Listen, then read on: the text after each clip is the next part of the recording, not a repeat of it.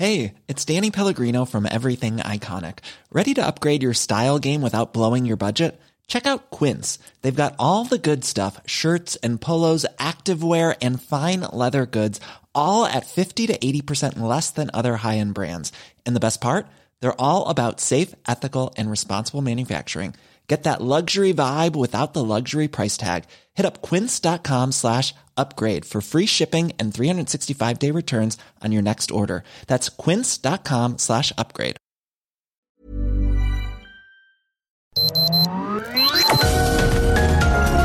Heraldo Media Group presenta Sergio Sarmiento y Lupita Juárez. Información veraz y oportuna con un toque personal y humano. Por El Heraldo Radio, donde la H suena y ahora también se escucha.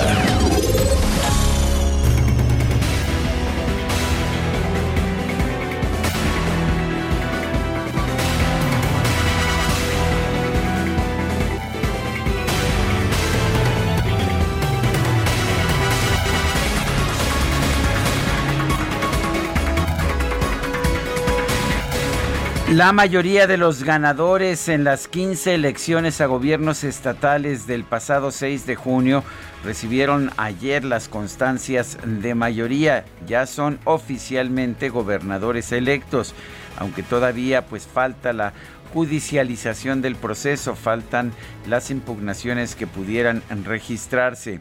Los institutos electorales de Baja California Sur, Campeche, Chihuahua, Guerrero, Michoacán, Nuevo León, Querétaro, San Luis Potosí, Sinaloa, Sonora, Tlaxcala y Zacatecas llevaron a cabo sus sesiones en las cuales declararon oficialmente a los ganadores de sus contiendas. Faltan todavía Baja California, Colima y Nayarit. Se espera que concluyan esta semana. En Ciudad del Carmen, Campeche, Laida, Sansores, de Morena, el Partido Verde y el Partido del Trabajo tuvo un, un en el que saludó a sus seguidores desde arriba de un vehículo adornado con flores y recordó a su padre, sí, el legendario priista Carlos Sansores Pérez, quien pues quien fue uno de los grandes constructores de la fuerza del PRI en Campeche. Y bueno, la panista María Eugenia Campos, mientras tanto, recibió su constancia allá en Chihuahua, en Guerrero. Evelyn Salgado de Morena Evelyn Salgado de Morena llegó al instituto acompañada, como casi siempre, por su padre, el senador con licencia Félix Salgado Macedonio. Y bueno, pues algunos de los que recibieron su constancia de mayoría ayer. Pero a ver, parece que tenemos información en estos momentos. Guadalupe, adelante, dinos qué está pasando. tenemos un accidente, esto en viaducto. Alan Rodríguez, nos tienes todos los detalles, te escuchamos. Buenos días.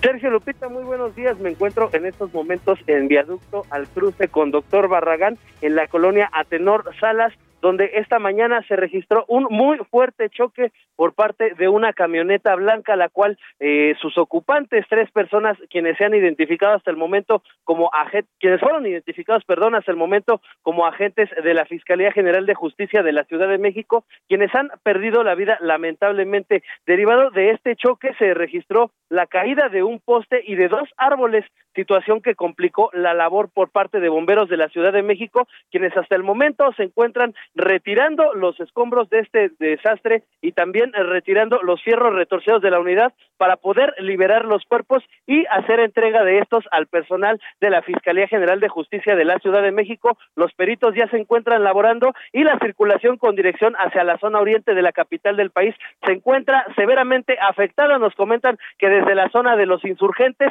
ya tenemos el asentamiento por parte de vehículos que se desplazan y se detienen al pasar por este punto. Por lo pronto, Sergio Lupita, es el reporte que tenemos.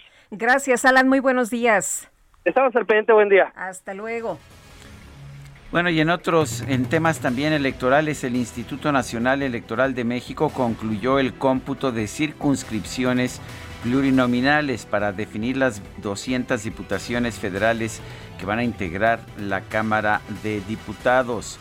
El INE detalló que Morena se llevó la mayoría relativa, esto es el voto directo, con el 34.13%, mientras que el PAN tendrá 18.26% y el Partido Revolucionario Institucional el 17.75%. La coalición Juntos Hacemos Historia eh, obtuvo eh, la victoria en 121 distritos. La coalición va por México en 62. El INE informó que en solitario Morena ganó 65 distritos, el PAN 33, el PRI 11, Movimiento Ciudadano 7 y el Verde Ecologista 1.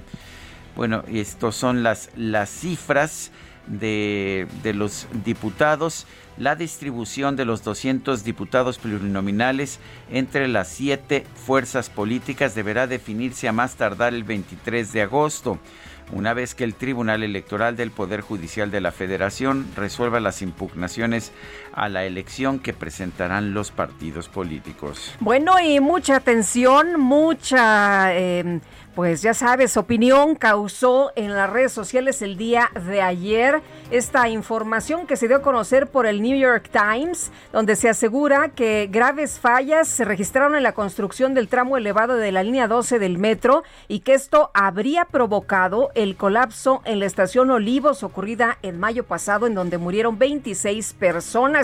Este periódico estadounidense dio a conocer un reportaje en el que pues indica que tiene documentos gubernamentales y también entrevistas con personas que trabajaron en la construcción del sistema de transporte y un análisis de la evidencia encontrada en el lugar del siniestro. De acuerdo con la información que da a conocer The New York Times, miles de fotos del lugar del colapso eh, se han dado a conocer, se han revisado y las compartieron con reconocidos ingenieros que llegaron a la misma conclusión sobre la falla. Una obra deficiente que parece seguir un patrón de oportunismo político y trabajos desordenados mientras se construía el metro. El reportaje señala que la tragedia ya se ha convertido en una crisis política que podría afectar a dos de las figuras más poderosas del país, el secretario Marcelo Ebrard de Relaciones Exteriores. Y bueno, pues eh, también a Carlos Slim, uno de los empresarios más ricos del mundo. De acuerdo con esta investigación, las vigas de acero no estaban construidas para sostener la estructura por sí misma, por lo que colocaron pernos de metal para conectar el acero a la losa y destaca que ambos materiales son más resistentes y actúan como una sola unidad. Detalla que los pernos fueron soldados al acero generando una unión casi irrompible, pero las fotos que tomaron en el lugar del colapso sugieren a los ingenieros que las soldaduras se hicieron mal, lo que representa un defecto de construcción grave. Por cierto, que luego de la publicación de este reportaje muy temprano, ayer la jefa de gobierno, Claudia Sheinbaum, negó categóricamente pues algo que nadie se había preguntado, por lo menos no a esa hora de la mañana que en su administración se hayan utilizado filtraciones periodísticas para informar o hacer su trabajo sobre el artículo que aparece el día de hoy sobre la línea 12 y la afirmación de algunos eh, que se ha hecho de que la información provino del gobierno de la ciudad aclaró que nunca hemos utilizado filtraciones periodísticas para informar o hacer nuestro trabajo y menos en un medio que ha buscado confrontar a la 4T, o sea que New York Times ha buscado confrontar a la cuarta transformación. Bueno, pues eso llamó también mucho la atención y parte de lo que dijo porque escribió un hilo con varios tweets. En uno de ellos, me parece que el quinto, eh, dijo, habría que preguntarse qué intereses no esclarecidos están detrás de este artículo. Vamos a estar platicando, por supuesto, del tema. Son las 7 de la mañana con 8 minutos.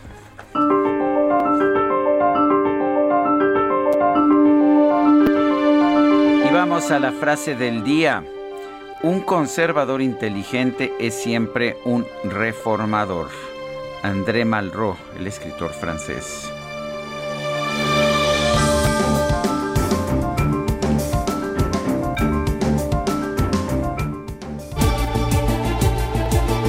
Y las preguntas, ya sabe usted que nos gusta preguntar.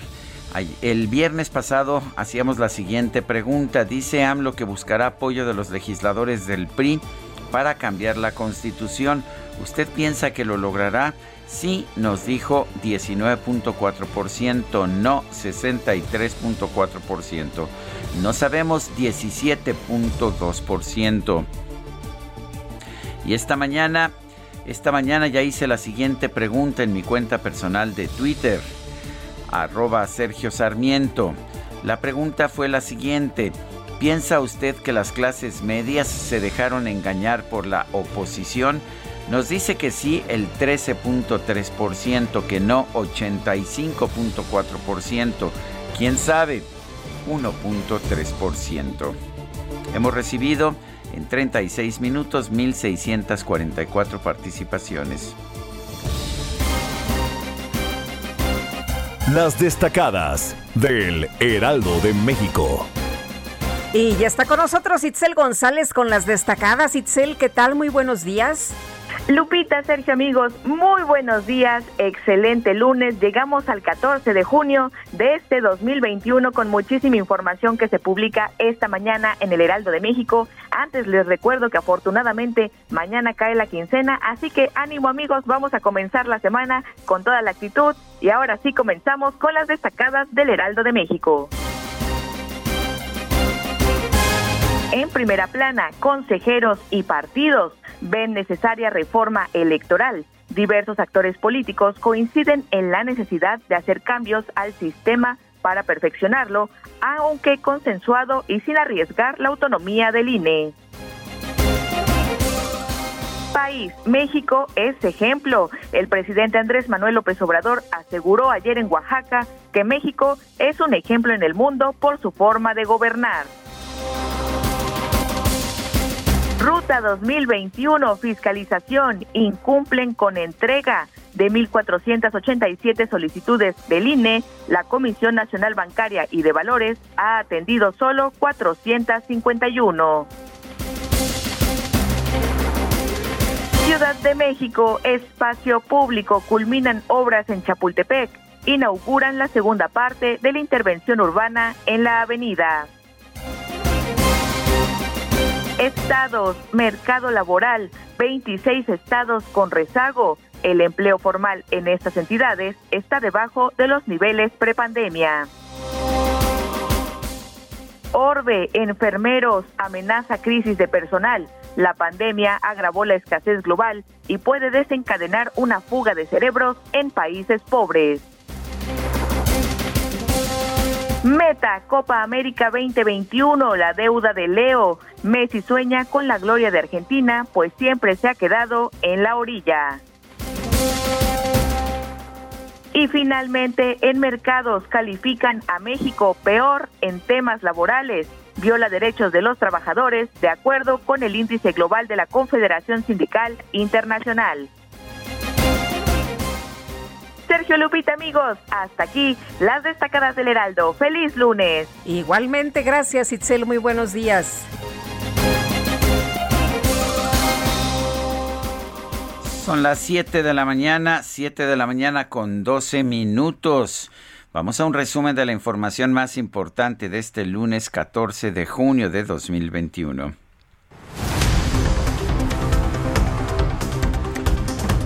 Este domingo se entregaron las constancias de mayoría a los ganadores de las elecciones para los gobiernos de Baja California Sur, Michoacán, Sinaloa, Tlaxcala, Zacatecas, Sonora, Guerrero, Chihuahua, Querétaro, Nuevo León, San Luis Potosí y Campeche. Solo quedaron pendientes Nayarit, Colima y Baja California. Y la consejera del INE, Carla Humphrey, celebró que por primera vez México va a contar con siete mujeres como titulares del Poder Ejecutivo Estatal, incluyendo a la jefa de gobierno de la Ciudad de México.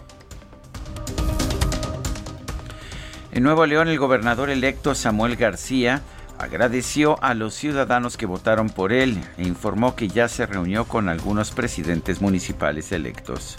He tenido a bien reunirme ya con César Garza, alcalde de Apodaca del PRI, con Luis Donaldo Colosio de Monterrey, con Cristina Díaz de Guadalupe, con Daniel Carrillo de San Nicolás, y así voy a continuar.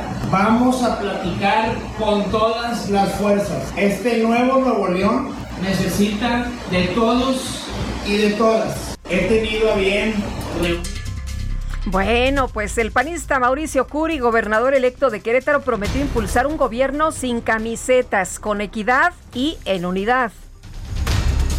El gobernador electo de Sonora, Alfonso Durazo, aseguró que su gobierno será un instrumento del pueblo para continuar con el proyecto de la Cuarta Transformación. Y tras recibir su constancia de mayoría, la gobernadora electa de Guerrero, Evelyn Salgado Pineda, lanzó un llamado a la reconciliación y a la unidad. El papá no se le despega para nada, ¿no? No. En todos los eventos ahí anda, que es atrás de ella. su sombra. Sí. El presidente nacional de Morena, Mario Delgado, informó que en los próximos días va a convocar al Comité Ejecutivo Nacional para presentar una ruta estratégica con el fin de llevar a cabo una reorganización interna del partido.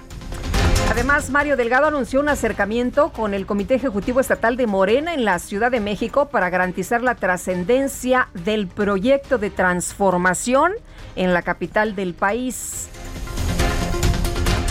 Este domingo el Instituto Nacional Electoral concluyó los cómputos distritales de las elecciones federales para renovar la Cámara de Diputados. Morena tendrá el 34.13% de la representación, el PAN el 18.26% y el PRI 17.75%.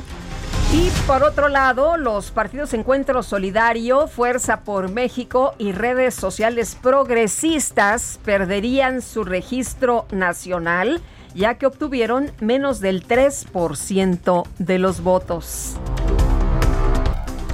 El consejero presidente del INE, Lorenzo Córdoba, destacó que los pasados comicios demostraron la fortaleza de la democracia mexicana. Advirtió que el proceso electoral aún no ha finalizado.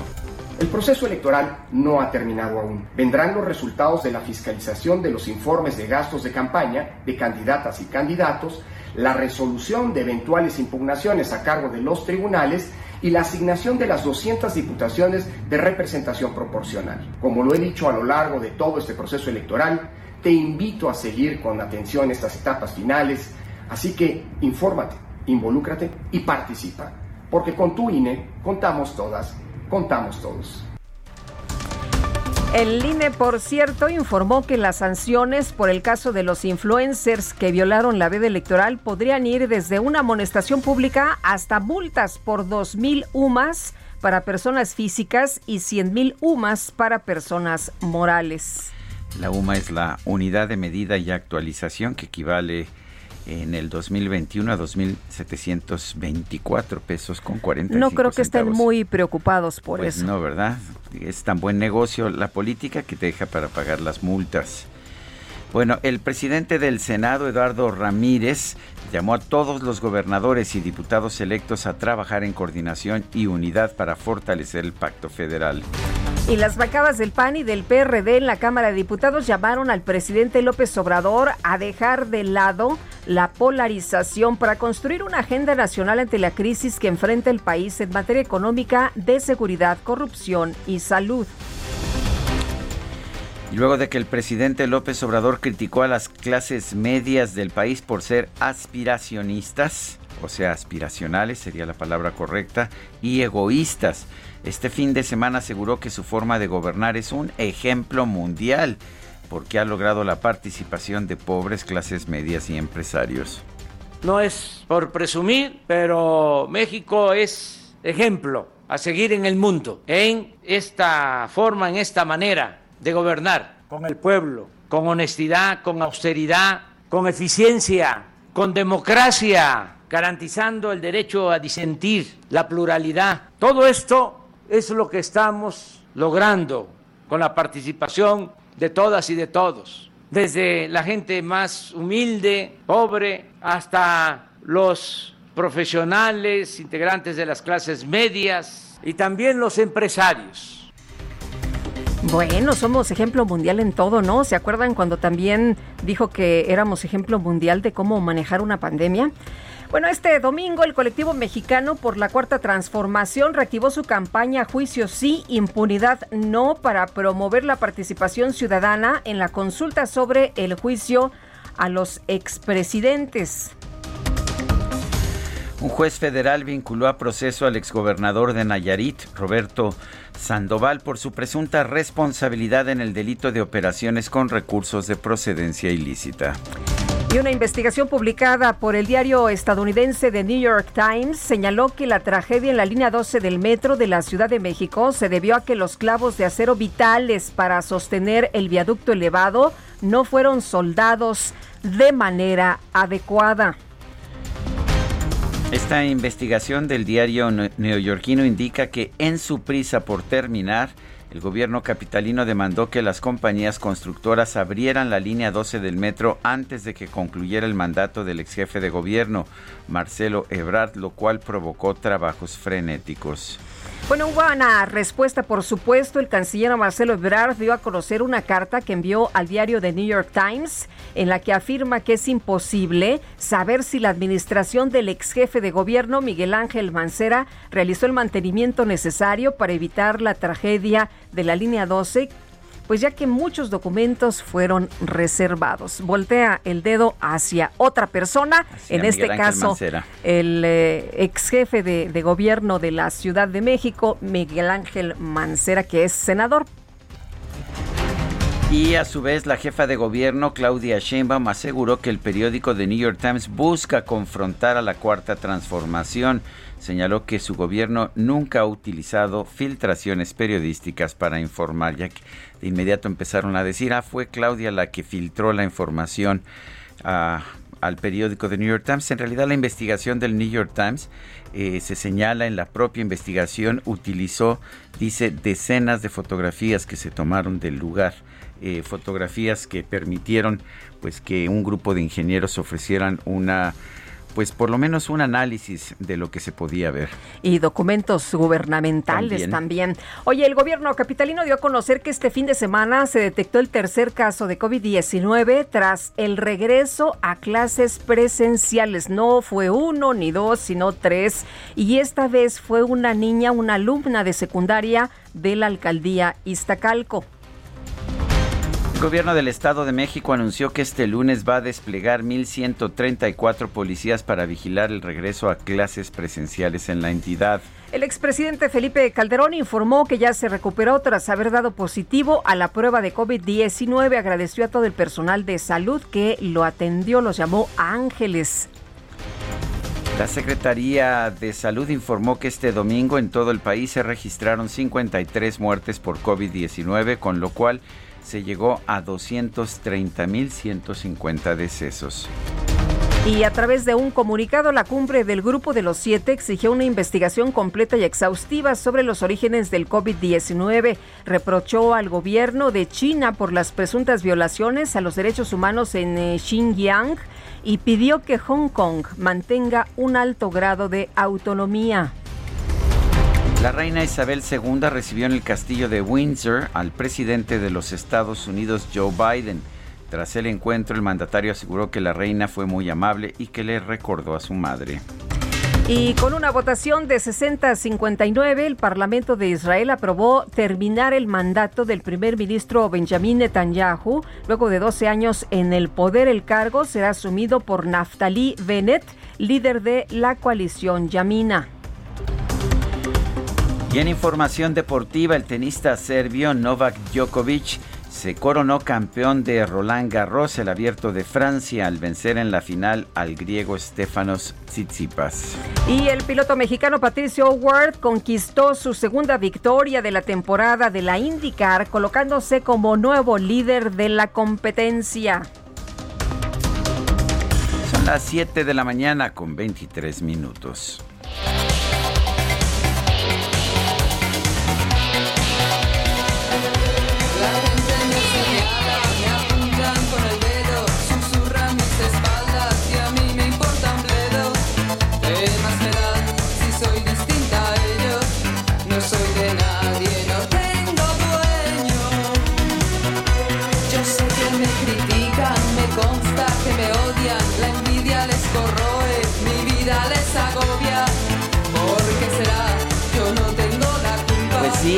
Escuchando a quien le importa, es Alaska con Dinarama.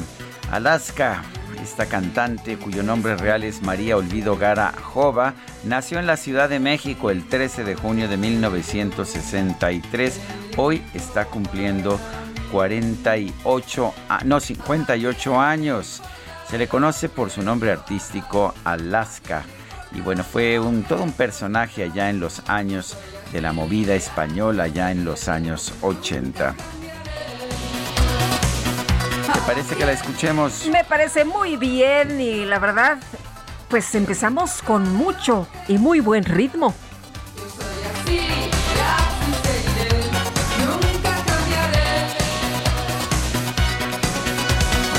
Quién le importa efectivamente cómo me visto, cómo me veo, a quién le importa, ¿verdad Guadalupe? a mí me importa un bledo. Así es lo que dice Alaska.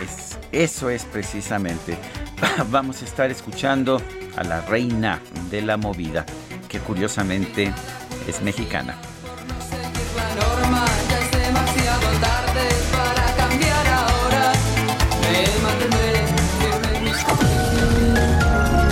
Sergio Sarmiento y Lupita Juárez quieren conocer tu opinión, tus comentarios o simplemente envía un saludo para ser más cálida esta mañana. Envía tus mensajes al WhatsApp 5520 109647.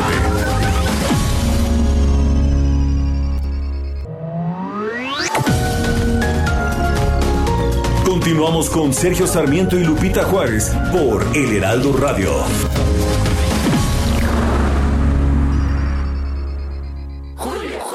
No me hables en ese tono. Pues para cambiar el tono, habla Soriana, con todos los tintes fijadores, modeladores y tratamientos capilares que pongo al 3x2. Sí, tintes y fijadores al 3x2. En tienda o en línea, tú pides y Julio Regalado manda. Solo en Soriana. A junio 22. Aplican restricciones. Y ser tan humano que se acerque a lo mejor del humano Ernesto Guevara, mejor conocido como el Che Guevara o simplemente el Che, fue un médico, político, guerrillero, escritor, periodista y revolucionario comunista, argentino nacionalizado cubano, que nació el 14 de junio de 1928. Fue uno de los ideólogos y comandantes de la Revolución cubana. Guevara participó desde el alzamiento armado hasta 1965 en la organización del Estado desempeñó varios altos cargos de su administración y de su gobierno, sobre todo en el área económica. Convencido de la necesidad de extender la lucha armada por todo el tercer mundo, el Che Guevara impulsó la instalación de focos guerrilleros en varios países de América Latina. Entre 1965 y 1967, él mismo combatió en el Congo y en Bolivia. En este último país fue capturado y ejecutado por el ejército de Bolivia en colaboración con la CIA el 9 de octubre de 1967. Su figura como símbolo de relevancia mundial despierta grandes pasiones en la opinión pública, tanto a favor como en contra. Para muchos de sus partidarios representa la lucha contra las injusticias sociales, mientras que sus detractores lo consideran un personaje autoritario y violento. Que se purifique lo mejor del hombre a través del trabajo, del estudio, del ejercicio de la solidaridad continuada.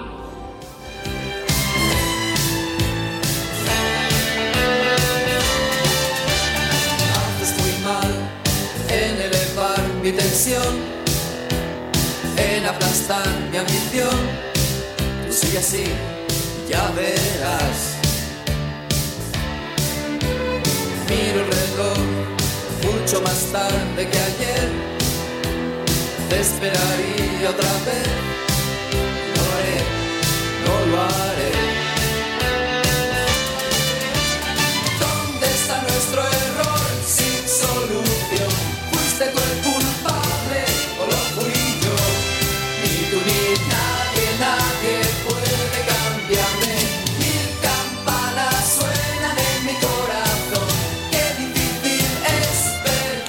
Entonces, ¿qué, Lupita? ¿Te abrimos el Pues de micrófono? una buena vez, de una buena vez, mi querido Sergio. Si lo Aquí sé tengo yo, mi coro. que lo sepa el mundo. Aquí tengo mi coro. Muy bien. Si lo la, tienes que aguantar tú.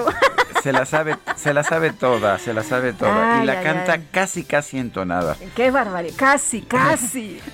Bueno, esto se llama Ni tú ni nadie. Estamos escuchando a Alaska y la estamos escuchando el día de su cumpleaños. Sí, hoy cumple. Eh, ¿Cuántos años te dije que cumplía? 58, ¿no? 58 nació. Nació el 13 de junio de 1963, o sea que los cumplió ayer. Perdón, dije que hoy, pero no fue ayer, 13 de junio. Y si usted está cantando en su casa, a todo pulmón esta mañana, hombre. No sea tímido, ni tímida. Bueno, y tenemos mensajes de Ah, Sí, nuestros amigos del auditorio. es Tenemos que. Absolutamente Sí, indispensable. hombre. Yo veo que la de la, ta- la de la tabla está cantando también. Está distraída, hay que aprovechar. Oye, dice JJ, excelente día, mi querido dúo. Sigo con interés su programa. Un abrazo, muchas gracias.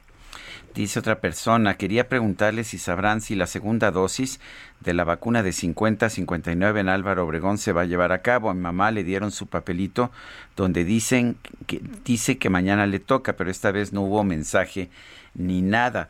Eh, la verdad es que no sé, pero hay una página en internet que es, eh, ahora nos pasan la, la dirección de la página en internet donde puede usted verificar si le toca o no le toca. Mañana mucha gente no recibe, de hecho, los mensajes. Eh, no, eh, fíjate que eh, dice otra persona que tampoco ha recibido el mensaje. Pues hay que esperar, ¿no? Hay que esperar y, revisar o- en esta info- en la página, en esta en esta página mi Es- vacuna punto salud punto gov punto mx. Repito, mi vacuna punto salud punto gov punto mx. Mucha gente yo conozco que no recibió mensajes. Yo nunca recibí mensajes y siempre estuve en la lista. sí. Yo sí recibí mensaje Yo en no, sí. SMS. Oye, dice otra persona, hola, muy buen día e inicio de semana. Yo soy Oralia Mojica. ¿En cuánto nos salió el show que realizaron para despedir a Gatel, el pípila de la pandemia?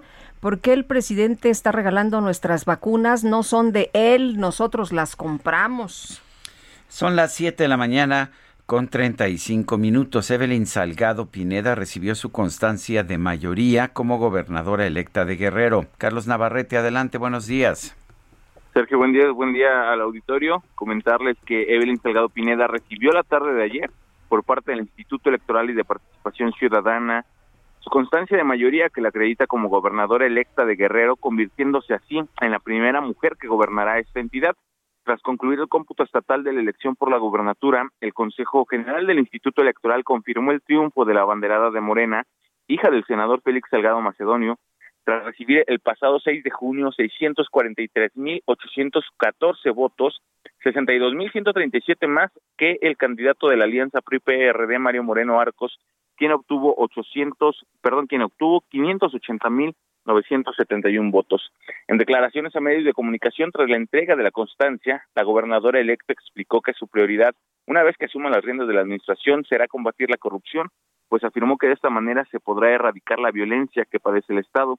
También dijo que hasta este momento no ha definido quiénes formarán parte de su gabinete. Posteriormente, en un mitin afuera de las instalaciones del Instituto Electoral, la gobernadora electa convocó a la conciliación y a la unidad de los guerrerenses, llamando a, olvidar diferencias políticas y partidistas. Finalmente afirmó que Guerrero será un referente de austeridad republicana y se comprometió a garantizar, a garantizar justicia a todos los sectores de la población.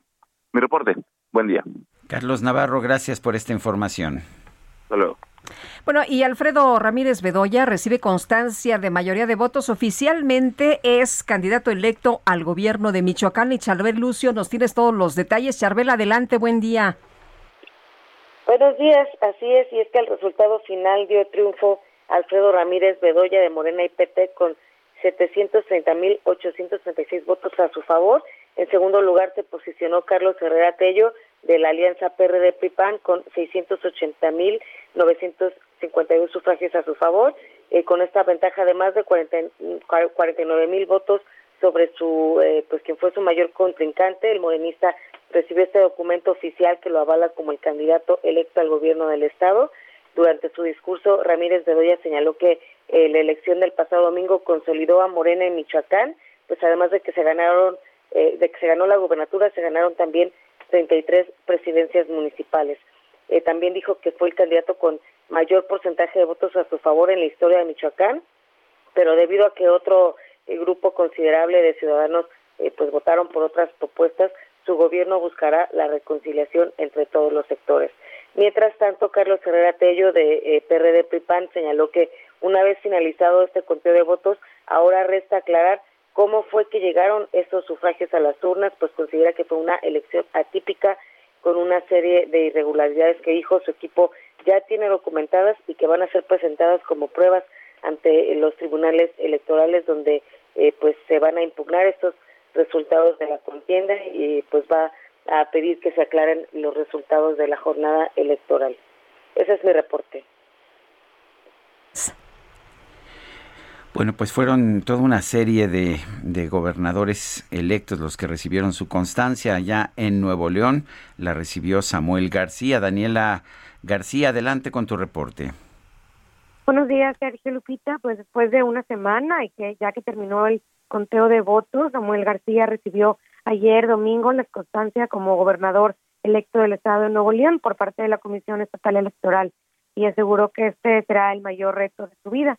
El político emanado de Movimiento Ciudadano acudió a las instalaciones del órgano electoral acompañado de su esposa, Mariana Rodríguez, el dirigente de su partido en el estado, Horacio Tijerina, y arropado por simpatizantes que decidieron acudir a las afueras de la comisión para mostrar su apoyo, lo que tuvo que eh, generar pues un, eh, un, equipo de seguridad alrededor de la comisión electoral para poder proteger a las personas que estaban acudiendo a recoger sus constancias. El cómputo final, hay que recordar, le dio a Samuel García el triunfo con ocho puntos porcentuales por encima del segundo lugar en esta contienda. Adrián de la Garza de la coalición PRI-PRD.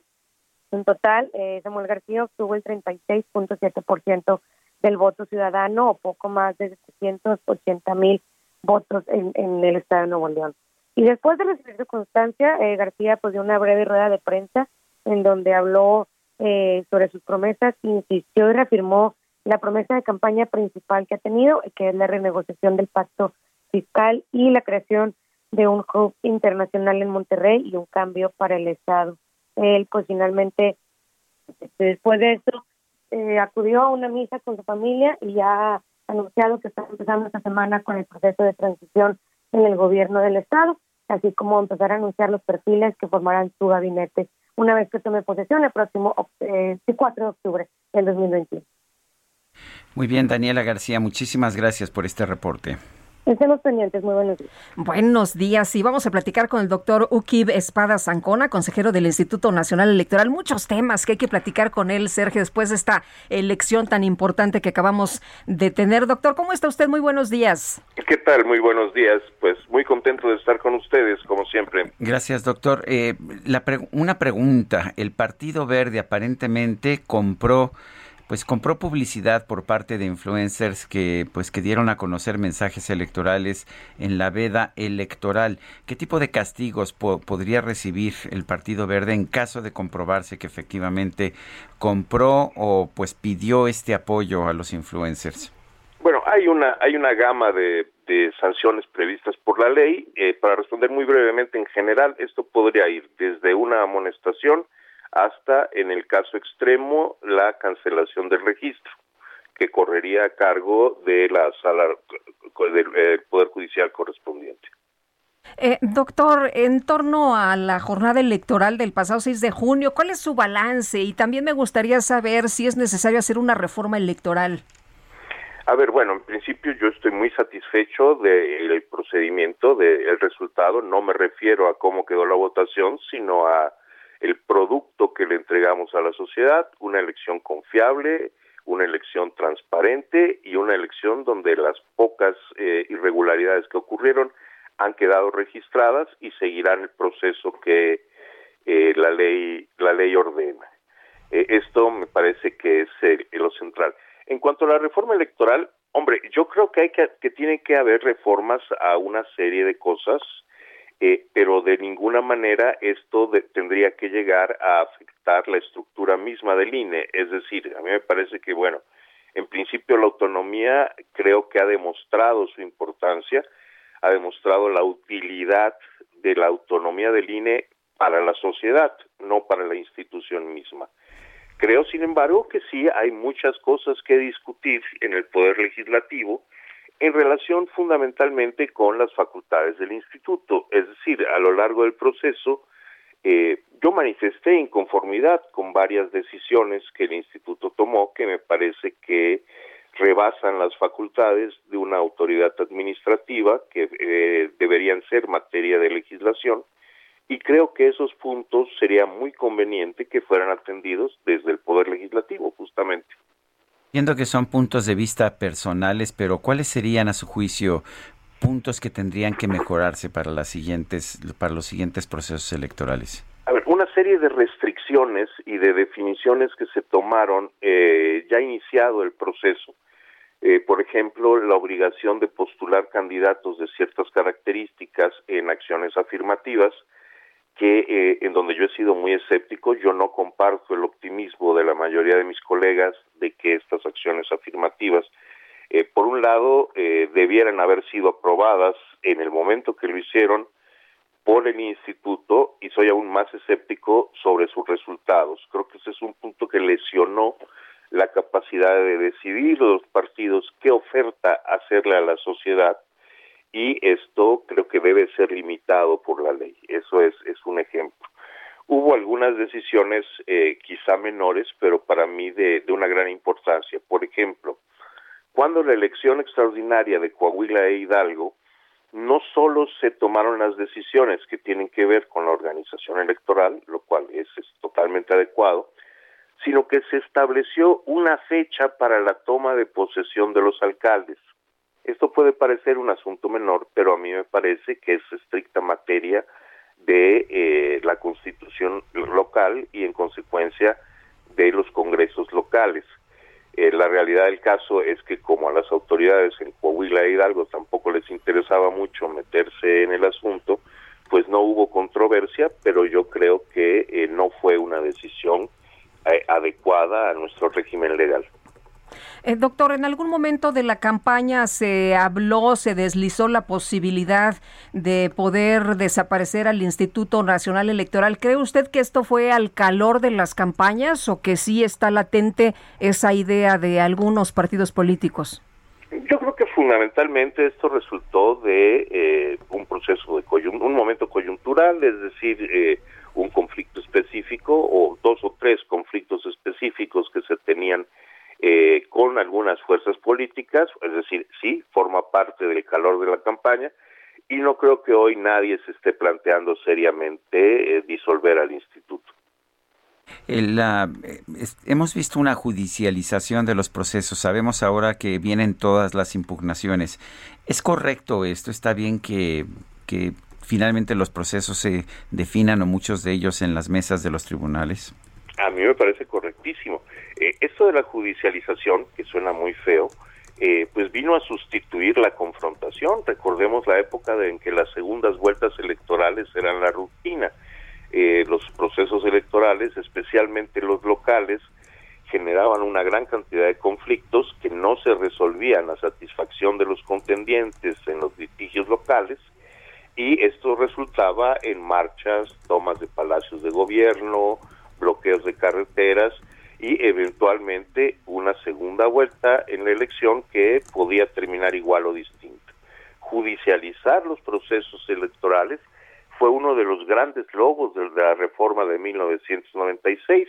Ahora, en lugar de que los contendientes inconformes eh, pues recurran a movilizaciones para acreditar con su fuerza social en las calles que hubo una irregularidad electoral, pues ahora acuden a los tribunales y la realidad de los casos es que si bien el trabajo de los tribunales ha aumentado, eh, las movilizaciones postelectorales se abatieron y las cosas se han resuelto pues peleándose frente al escritorio en lugar de pelearse en las calles, lo cual me parece el marco general de la democracia. Doctor, regresando al Partido Verde, que fue con lo que empezamos, es la segunda vez que ocurre. ¿Debería castigarse de manera ejemplar, que pierde el registro el partido o de plano cambiar la ley para evitar que se pueda violar la veda incluso en redes sociales? Bueno, yo creo que la reiteración de faltas debe ser considerada a la hora de aplicar la sanción. Si esto debe llegar a la cancelación del registro, eh, no lo puedo afirmar en este momento. Me parece que este debe, debe resultar cualquier sanción que sea de un análisis puntual de eh, los hechos. Ahora tenemos una visión general que efectivamente apunta a, a faltas que serían eh, eh, reiteradas, pero creo que esto tiene que obedecer a un análisis muy puntual de cada uno de los hechos que, eh, que concurrieron. Ahora, para decirlo de manera sintéticamente, es una posibilidad legal la cancelación del registro, pero esto es una decisión que deberá resolverse si sí o no, si esa sanción u otra, sobre el análisis concreto de, de muchos hechos en lo particular. Pues doctor, yo quiero agradecerle el haber conversado con nosotros esta mañana. Doctor Uk, eh, Kid Espada Zancona, consejero del Instituto Nacional Electoral. Muchas gracias a ustedes. Hasta luego, doctor. Muy buenos días. Buenos días. Bueno, y en la conferencia de prensa de esta mañana, el presidente López Obrador reiteró que los, en los medios de comunicación se está señalando falsamente que Morena perdió el Congreso aseguró que se logró el propósito de establecer una auténtica democracia en nuestro país. También los resultados fueron buenos, como todavía sigue la manipulación acerca de que los partidos vinculados a nosotros no lograron la mayoría calificada, como lo está este, diciendo un periódico inglés despistado y otros. Creo que no está de más volver a puntualizar. Primero, que nunca el movimiento nuestro ha tenido mayoría calificada. Eh, nunca el movimiento nuestro ha tenido mayoría calificada y, y es correcto, estaban siempre a un pelito y la verdad es que en las elecciones estuvieron muy lejos incluso de obtener la mayoría calificada. De hecho, no obtuvieron la mayoría, por lo menos el partido Morena no tenía ni siquiera mayoría absoluta, la consiguió pues gracias a una serie de trucos que se aplicaron después de la elección del 2018, trampas que pues han sido ya prohibidas porque violaban un artículo de la Constitución. Bueno, y el Instituto Electoral del Estado de Campeche entregó a la candidata de Morena PT Laida Sansores su constancia como gobernadora electa del estado. Guillermo Officer, cuéntanos en esta elección que estuvo realmente muy cerrada. ¿Qué tal? Bueno, Lupita, efectivamente, eh, el Instituto Electoral de Campeche, Laida Sansores, ¿Qué crees, Guillermo, que se está cortando la comunicación? No sé si te pudieras ubicar en otro punto para ver si te escuchamos eh, completa la, la, información. A ver, vamos a tratar de restablecer el contacto. Sí, ahí están ya ustedes eh, tratando de, de, resolver, ¿verdad? A ver, rápidamente una, una nota que, que acabo de recibir. Eh, hay una estatua que es una estatua muy famosa allá en Palm Springs, eh, allá en los Estados Unidos, que ha sido una, pues una atracción turística. Es una estatua de Marilyn Monroe, una estatua alta en que se recrea la famosa escena de la famosa escena de una película de Marilyn Monroe de Seven Year Itch en que el viento, el aire del metro entra por debajo y le levanta la falda. Es una estatua de casi 8 metros de altura, se llama Forever Mar Marilyn y esta estatua de hecho ha sido una obra itinerante en los últimos años eh, y bueno pues resulta resulta que, que está a punto de regresar a las calles de Palm Springs, allá en California, un centro turístico allá en California, donde ha sido siempre una gran atracción, pero un grupo de feministas está tratando de prohibir que se ponga la estatua, consideran denigrante esta estatua de Marilyn Monroe, que era considerada un símbolo sexual y que pues tenía esta escena en la película de Seven Year Itch, la comezón del séptimo año, en que el aire le alcanzaba por debajo de la falda y le levantaba la falda y está pidiendo a la comunidad de Palm Springs que prohíba que prohíba que se reinstale esa estatua allá Oye, en la ciudad. Y bueno, la embajadora Marta Bárcena ha escrito en su cuenta de Twitter esta mañana días tristes para la Cancillería mexicana y postea una información que se publica hoy en el diario El País México. La red opaca que intercambió petróleo de Venezuela operó con la ayuda del gobierno mexicano. Es parte de un eh, de una investigación que se da a conocer que señala que pues eh, confirma la relación entre el subsecretario de Exteriores y el empresario Joaquín Leal. La empresa libre a bordo, sancionada por Estados Unidos, asegura que las autoridades mexicanas fueron clave en las negociaciones e instruyeron a una empresa estatal para facilitar los negocios que se camuflaron como ayuda humanitaria. Son las 7 de la mañana con 53 minutos, 7 con 53. Rápidamente en otras informaciones, el coordinador del PAN en la Cámara de Diputados, Juan Carlos Romero Hicks, dijo que está a favor de un acuerdo nacional entre partidos y sectores de la sociedad que genere agenda, diálogo, acuerdos y unidad para enfrentar juntos la crisis social, económica y de salud de México. Y esta postura se da después de que el líder del Partido Verde en el Senado, Manuel Velasco, llamó a este gran acuerdo nacional. Bueno, pues el panista Romero Hicks dice que él está de acuerdo. Son las 7 con 54 minutos, 7 con 54. Les recuerdo nuestro número para que nos mande mensajes por WhatsApp. Es el 55 2010 96 47. Regresamos en un momento más.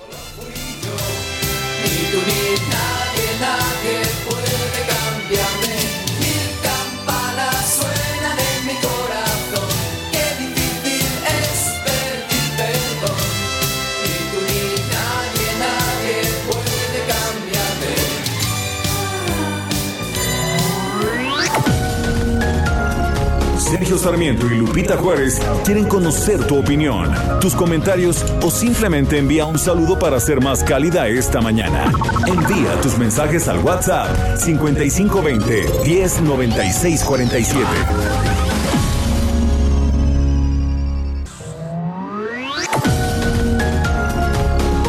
Continuamos con Sergio Sarmiento y Lupita Juárez por El Radio.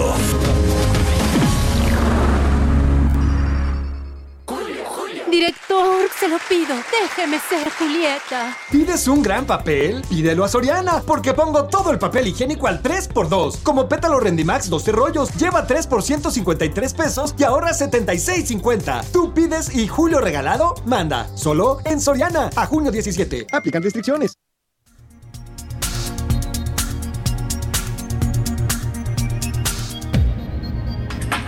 No, no pretendas tener la razón. No me vengas pidiendo perdón. No me digas que ha sido un error. Que lo sientes, en fin. ¿De qué sirve un futuro ideal?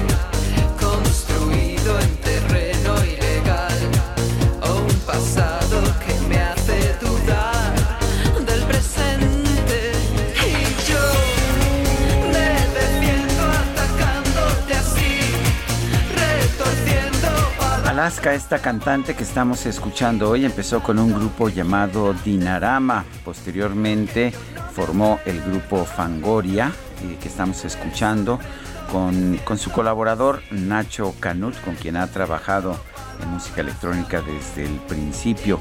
Esta canción que estamos escuch- escuchando se llama Retorciendo Palabras y es de Alaska con Fangoria. Te inventes un nuevo color, transparente como una traición, camuflaje para una Las 8 de la mañana con dos minutos. Y en los mensajes, Rodolfo Contreras desde Querétaro nos escribe esta mañana, "Aspirioni- aspiracionista semana. Las sociedades no progresan por decreto, lo hacen generación tras generación. Estás obligado a superar a tus padres y ayudar a tus hijos a que te superen a ti. Dos frases que puse en mi tesis de licenciatura. Y dice otra persona, eh, buenos días Lupita y Sergio, les deseo un inicio de semana maravilloso, felicidades por su noticiario, me encanta, es Norma Montoya. Buen inicio de semana, dúo dinámico. Nunca habíamos tenido un presidente como López que dividiera tanto a los mexicanos. Un fuerte abrazo a distancia. Francisco, 1955. Bonita música para iniciar la semana. Bueno, ya el, el- creo, creo que fue el año pasado que cuando dijeron que él estaba polarizando a México, él dijo que no era cierto, que no estaba polarizando a México y que las encuestas señalaban que pues que todos los mexicanos estaban de acuerdo con él Así y que es. esto de la polarización pues es de un grupo pequeño de medios de comunicación intelectuales y de la clase media. Pues sí, la clase media hasta que no le gusta por aspiracionista. Oye, fíjate que Arturo Saldívar, el eh, ministro presidente de la Suprema Corte de Justicia, nos dijo aquí hace unos días que lo entrevistamos que iba a enviar un escrito eh, precisamente para que se pronunciara la Suprema Corte sobre la constitucionalidad del artículo décimo tercero transitorio de la reforma judicial. Hoy en su cuenta de Twitter comparte el escrito por el que eh, se activa el procedimiento para que el Pleno de la Suprema Corte, esta consulta que anunció, se pronuncie a la brevedad sobre la constitucionalidad de este artículo, de eh, el artículo que es el décimo tercero transitorio de la reforma judicial y que ampliaría su eh, mandato en la Suprema Corte. Son las 8 de la mañana con cuatro minutos. Nueva ruta a Bogotá saliendo de Ciudad de México. Vuela desde 42 dólares. Viva Aerobús. El pronóstico.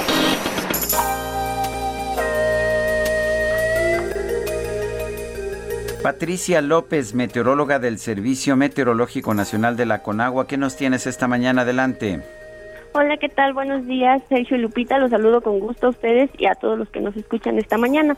Les comento que continuarán las lluvias debido a que dos zonas de baja presión con probabilidad para desarrollo ciclónico están ubicadas, la primera en el Océano Pacífico y la segunda en el suroeste del Golfo de México. Estas bajas presiones ocasionan fuerte aporte de humedad hacia el oeste, sur, sureste, oriente y centro del territorio nacional y en combinación con un canal de baja presión y con inestabilidad atmosférica superior propiciarán lluvias puntuales torrenciales en Veracruz y Oaxaca, puntuales intensas en Puebla, Hidalgo, Chiapas y Tabasco y muy fuertes en zonas del oeste, sur, centro y la península de Yucatán. Les comento también que la aproximación de la onda tropical número 3, que se localizará por la tarde sobre el oriente del Golfo de Tehuantepec y Tabasco, reforzará nublados y lluvias a su paso. Por último, aquí en la Ciudad de México, Sergio Lupita se pronostica cielo nublado la mayor parte del día, con probabilidad de lluvias puntuales fuertes, descargas eléctricas y posible caída de granizo. La temperatura máxima estimada estará entre 20 y 22 grados centígrados y la temperatura mínima para el día de mañana al amanecer de 12 a 14 grados centígrados. Sergio Lupita, este es el reporte meteorológico. Bonito inicio de semana. Regreso con ustedes. Gracias y muy buenos días.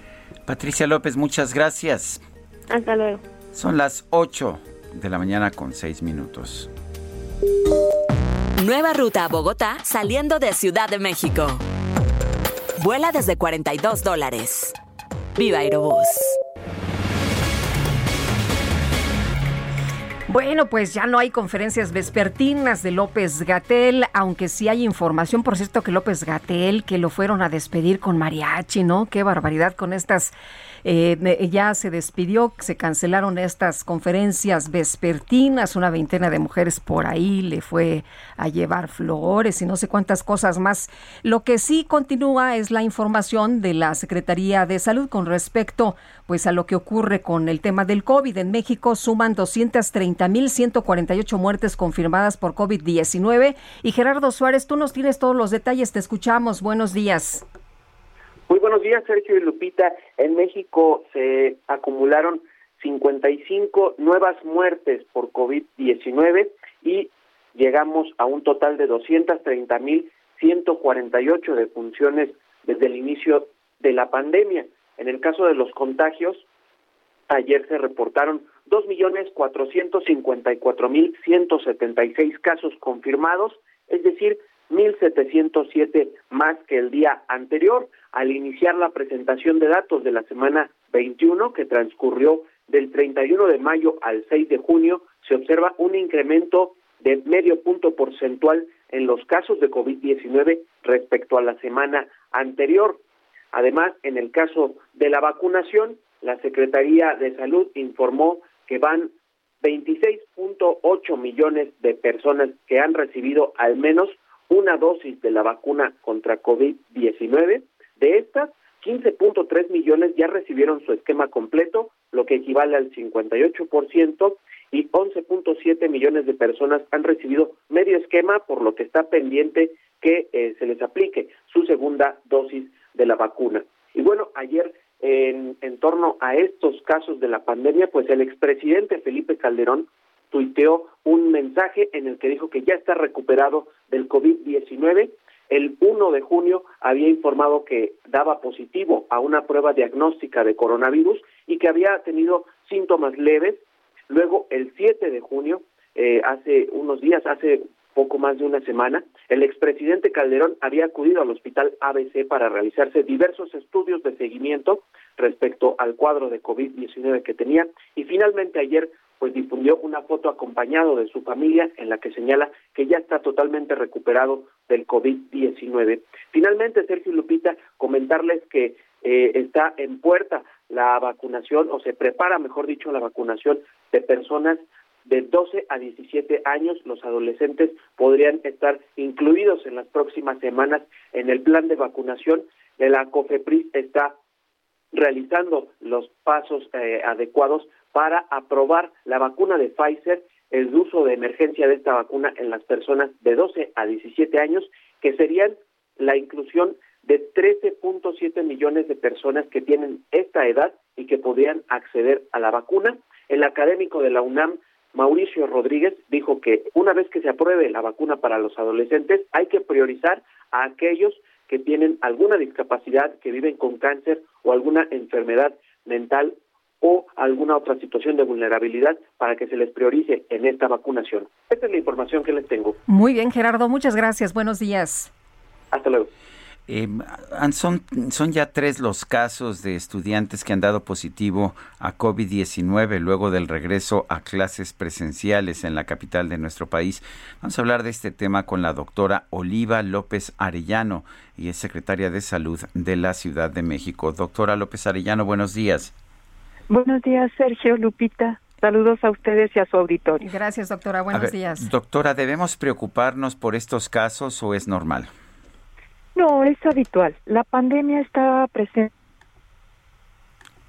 A ver, parece que se nos cortó, eh, ya nos la estamos escuchando, nuestro equipo ya está tratando de retomar. Eh, no, parece que se perdió la llamada. Bueno, rápidamente, fíjese usted que todavía hay resistencia a la vacunación por pues un grupo de personas importante, un 40% de adultos, especialmente las personas de más edad y en zonas rurales. El 37.8% de la población en México adulta mayor a los 18 años manifestó su rechazo y las dudas para aplicarse la vacuna contra el coronavirus, según la encuesta nacional de salud y nutrición 2020 sobre COVID-19. Según el estudio de la Secretaría de Salud que se publicó este fin de semana, el promedio de aceptación a la vacuna en cuatro grupos de la población divididos por edades fue de 62.6%. Los más reacios a la inoculación contra el virus son los mayores de 60 años. estos son resultados de la encuesta nacional de salud y nutrición. Y ya tenemos en la línea telefónica nuevamente a la doctora Oliva López Arellano, secretaria de Salud de la Ciudad de México. Doctora, nos decía usted que pues que es normal que haya casos como los que se han manifestado de estudiantes que han ah, pues que, que, tienen eh, que tienen el COVID-19. Nos explicaba usted que seguimos estando en una pandemia cuando se nos cortó la llamada. Sí, así es. Eh, si bien han disminuido los casos graves y muy graves, se avanza en el proceso de vacunación, de todos modos la pandemia está activa. En la ciudad hay menos casos, pero hay casos hay riesgo de contagio. Entonces es habitual que en distintos espacios pueda haber eh, este contagio y se exprese la enfermedad.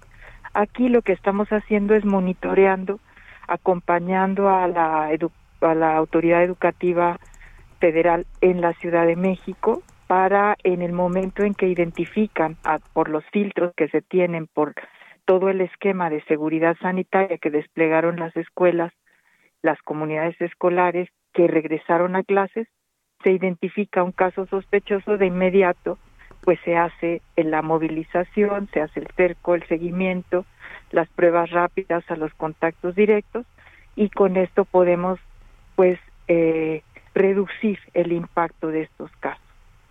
Eh, doctor, ¿esto significa que los eh, padres no tienen por qué preocuparse, alarmarse, pueden seguir llevando a los niños?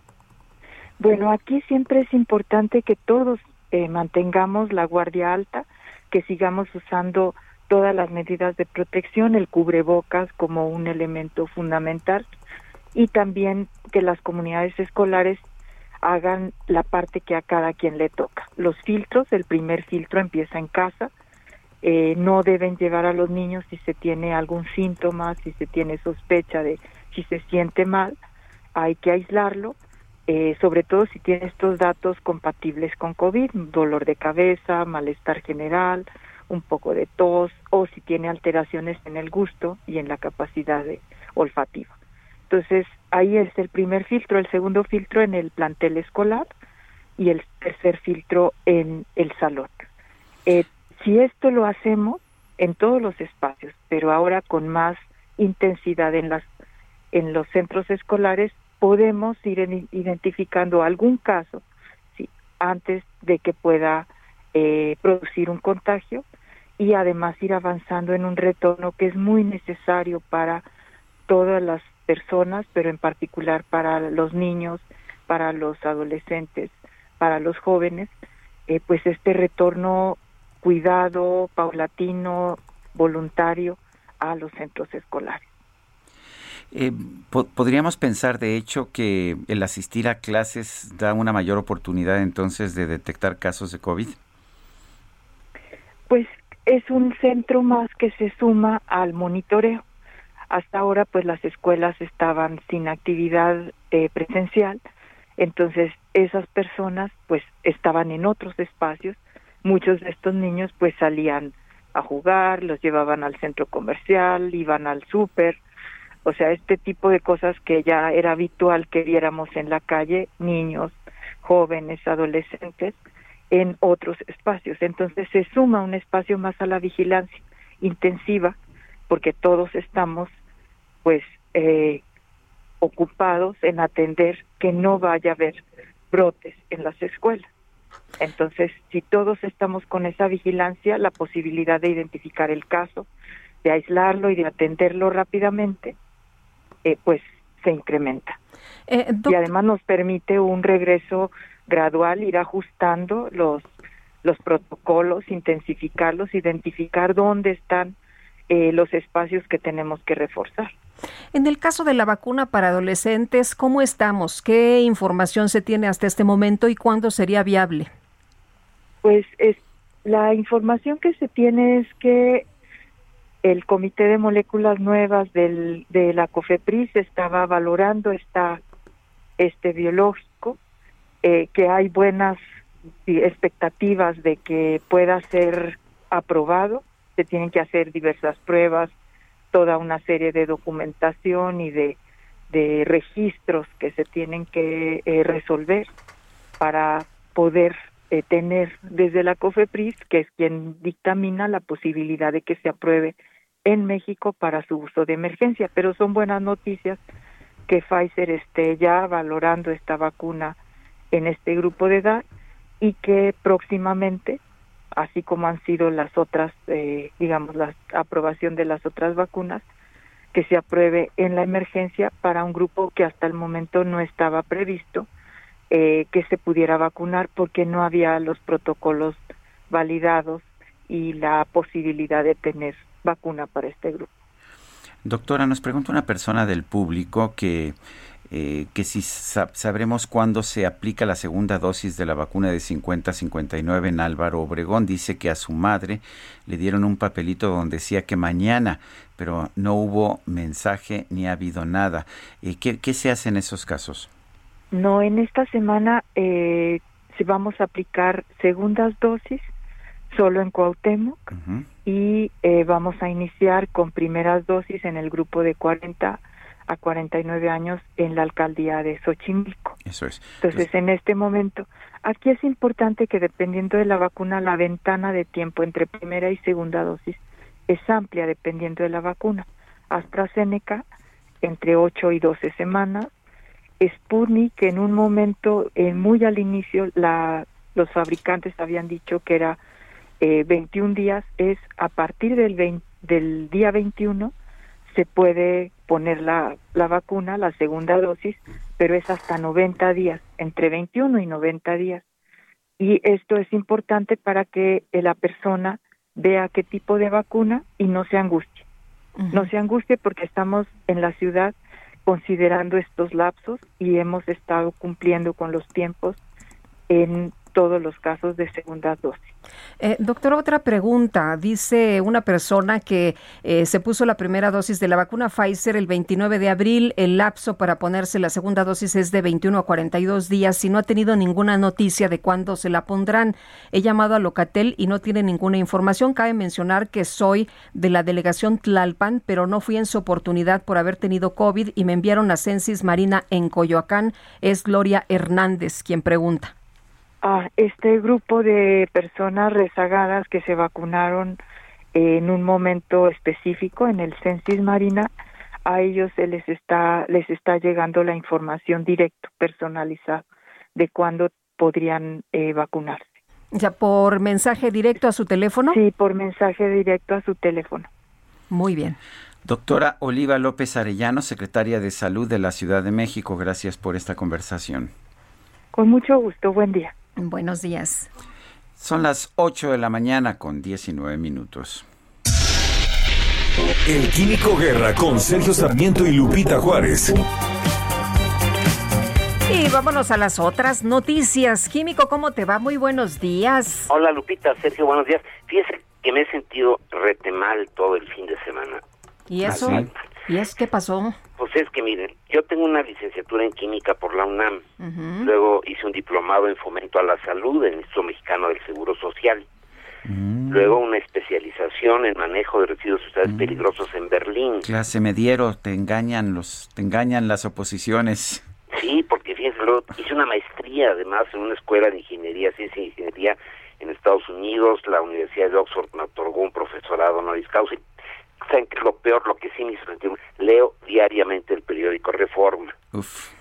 Entonces, sí, sí, sí me sentí mal. No les quería comentar eso, pero hay otras buenas noticias. Fíjense, hace exactamente seis meses el día de hoy, la Agencia de eh, Alimentos y Medicamentos de los Estados Unidos, la FDA, autorizó la primera vacuna en los Estados Unidos. Seis meses. Parece ser que es muy largo, ¿no? Hacer todo este tramo, pero fue hace seis meses que se autorizó. Se desencadenó entonces toda una estrategia para hacer llegar esa vacuna desarrollada por Pfizer en Estados Unidos y BioNTech en Alemania a personas de alto riesgo. Vacuna de Morena, no de Moderna, perdón, no tardó en eh, salir eh, después y finalmente en febrero de este año se autorizó la vacuna de Johnson y Johnson. Actualmente 40% de la población en los Estados Unidos ya está totalmente vacunada. Más de la mitad de los residentes han tenido por lo menos una dosis. Entre tanto, los, los casos de COVID en los Estados Unidos han eh, bajado a sus niveles menores desde marzo del 2020. Dentro de este esfuerzo para vac- vacunar a las personas hay dos eh, cuestiones importantes. La protección inmune eh, contra este coronavirus va a ser de larga duración o van a necesitar las personas una dosis adicional, digamos un refuerzo. Estas son las dos grandes preguntas. Hasta ahora realmente nadie sabe si se van a requerir los refuerzos. Dice Kirsten Lake, eh, la doctora Kirsten Lake es una vaccinóloga en la Universidad de Maryland, en la Escuela de Medicina de Baltimore, pero los eh, investigadores están eh, tratando exactamente de buscar si se va a requerir o no. Esto es lo que se debe, lo que se sabe actualmente al, al respecto. La inmunidad dura por lo menos seis meses y posiblemente mucho más. Eh, segundo, eh, se tiene eh, conocimiento de que una vez que disminuyen los anticuerpos, que no están totalmente todo el tiempo presentes en el cuerpo, se queda la memoria, la memoria dentro del sistema inmune de las fracciones de los virus de COVID-19 que se recibieron con las vacunas. Por lo mismo, se supone que uno va a tener la posibilidad de reaccionar en eh, un contagio posterior. Por otro lado, al estar eh, avanzando el tiempo y la circulación del virus, la mayor parte de las eh, personas de este planeta van a adquirir esta inmunidad de manada, como se le llama, y por lo tanto va a disminuir mucho la circulación del virus. Así que todo apunta, Sergio Lupita, que a lo mejor necesitamos un refuerzo, pero después ya no vamos a necesitar nada más. Esto es lo que sabe hasta este momento en una forma segura, Sergio Lupita. Pues muy bien, Químico Guerra, gracias y un fuerte abrazo. Igualmente para ustedes, buen inicio de semana. Gracias, muy buenos días. Bueno, son las 8, las 8 de la mañana con 23 minutos, 8 con 23. Y bueno, queremos escuchar sus saludos, sus opiniones, sus comentarios. ¿Por qué no nos manda un mensaje puede, por WhatsApp? Lo puede hacer a través de un mensaje de texto, un mensaje de voz. Nuestro número para estos mensajes son el 55 2010 96 47. Repito, 55 2010 96 47. Puede usted escucharnos a lo largo y a lo ancho de la República Mexicana. Tenemos uh, decenas de emisoras. En la Ciudad de México estamos en el 98.5 de FM. En Monterrey estamos estrenando emisora en las últimas semanas. 99.7 en Guadalajara, Jalisco. 100.3 FM. Nos dicen que nuestros ratings allá en Guadalajara están muy buenos gracias a nuestro público tapatío por favorecernos con esta atención. También nos puede usted escuchar en el sur de los Estados Unidos, en Houston por el canal 21.1 de Now Media y en Beaumont por el canal 27.1 en todo el país por heraldodemexico.com.mx en todo el país en todo el país y en todo el mundo. En Twitter estamos en arroba Sergio y Lupita también puede usted estar en contacto con nosotros a través de arroba Heraldo de México. Vamos a una pausa. Guadalupe Juárez y Sergio Sarmiento estamos en el Heraldo Radio.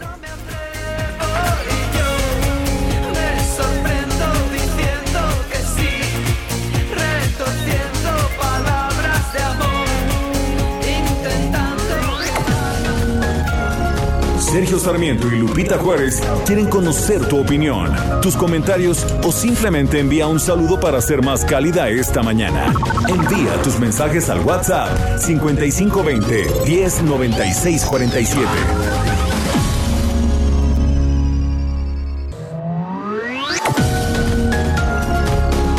Continuamos con Sergio Sarmiento y Lupita Juárez por El Heraldo Radio.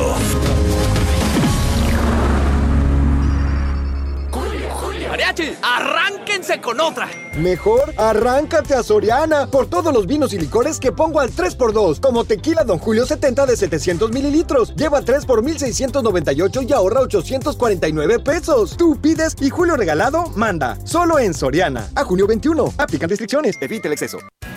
Jaque Mate con Sergio Sarmiento.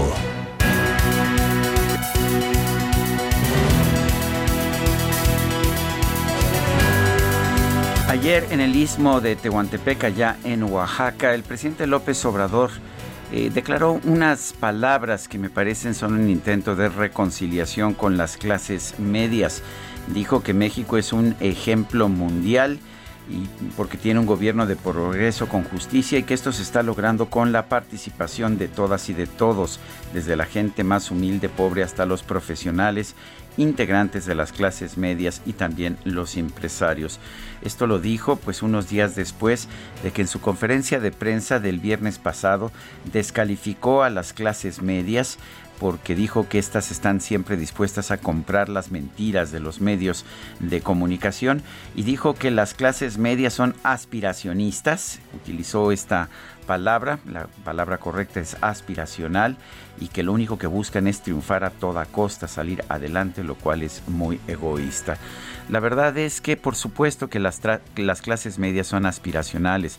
Las clases medias por definición buscan construir una, mejor situación para su familia, una mejor situación para ellos mismos. Buscan obtener una mejor educación y buscan salir adelante.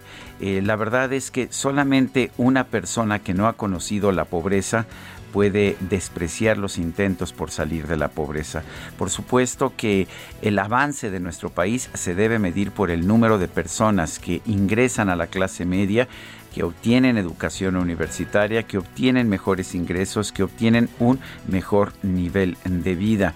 Por supuesto que esto es aspiracional, por supuesto que esto es algo que estamos viendo particularmente en una zona urbana eh, de nuestro país en que la gente quiere mejorar.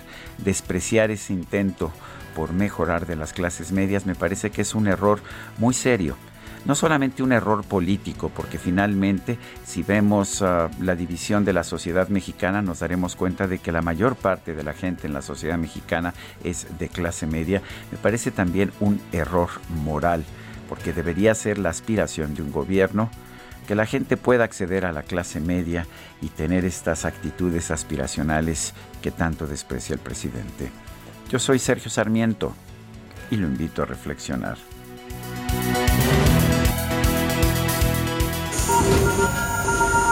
Reporte Metro con Ana Moreno.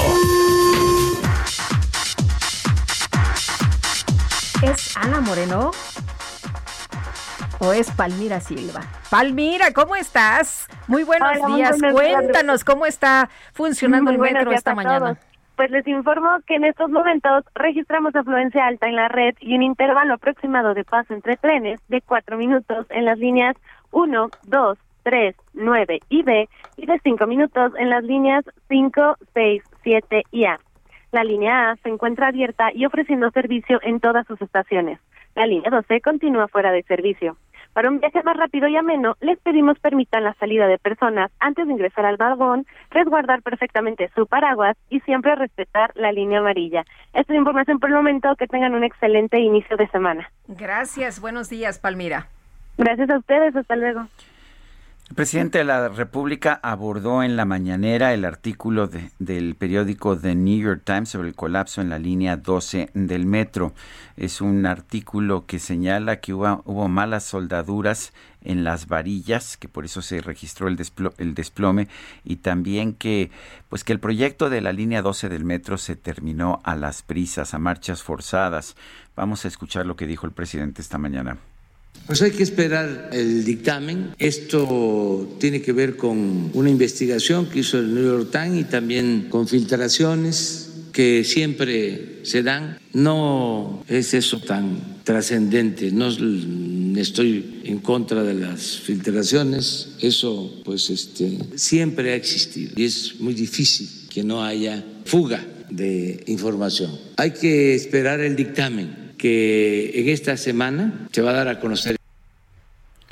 Bueno, pues hay que esperar el dictamen. Dice que esta semana, y bueno, por lo pronto, eh, muy prolongado, muy largo el artículo del New York Times que señalaba pues que señalaba las presuntas faltas cometidas, entre ellas la falta de soldaduras adecuadas, esto lo dice por el, las fotografías que se tomaron de este desplome y que, y que muestran que, que no había so- soldaduras adecuadas, y la otra por la presunta prisa, eh, que esto lo toma de, documentos, ah, documentos gubernamentales, aunque vale la pena señalar que es algo que se había señalado desde el principio.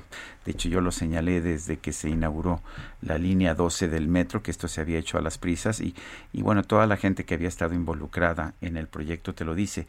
De hecho, no hubo plan maestro para la obra, no hubo un proyecto ejecutivo detallado y esto pues fue producto de que se tomó la decisión de que a como diera lugar se tenía que Pues sí, porque lo tenía que inaugurar tenía que Marcelo, ¿no? En el, en el gobierno de Marcelo Ebrard, quien estaba pues aspirando a la presidencia de la de la República, la candidatura, y además por razones políticas, simple y sencillamente los proyectos en México se tienen que terminar en el sexenio. El propio presidente López Obrador ha dicho que lo- las obras que él haga en su sexenio tendrán que terminarse en su sexenio, que no podrán concluirse después. Bueno, y por cierto, tras la publicación de un reportaje del periódico estadounidense The New York Times, en el que se habla sobre fallas en la construcción del viaducto elevado de la línea 12 del metro, Marcelo Ebrard, secretario de Relaciones Exteriores, señaló que envió una carta a este medio sobre esta investigación. Mediante una carta publicada en redes sociales, el canciller pone en duda si es que la administración de Miguel Ángel Mancera, jefe de gobierno de la Ciudad de México entre 2012 y 2018,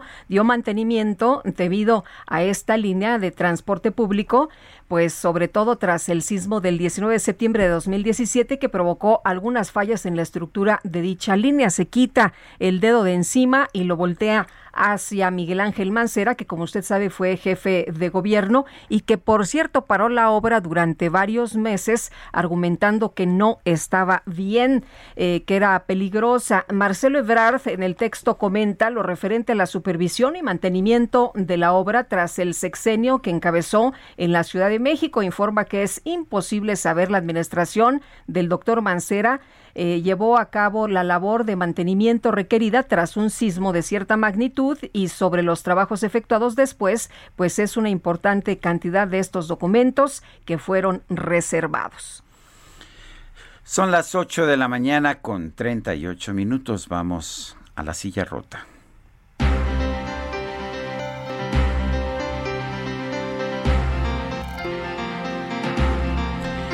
Jorge Ramos, periodista de La Silla Rota, que nos recomiendan leer en esta ocasión.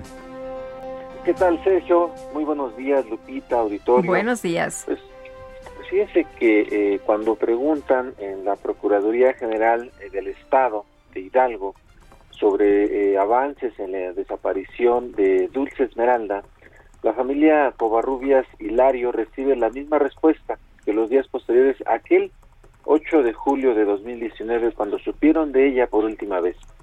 Seguimos investigando. Esa investigación, afirman, se ha prolongado ya por 22 meses y sin resultados.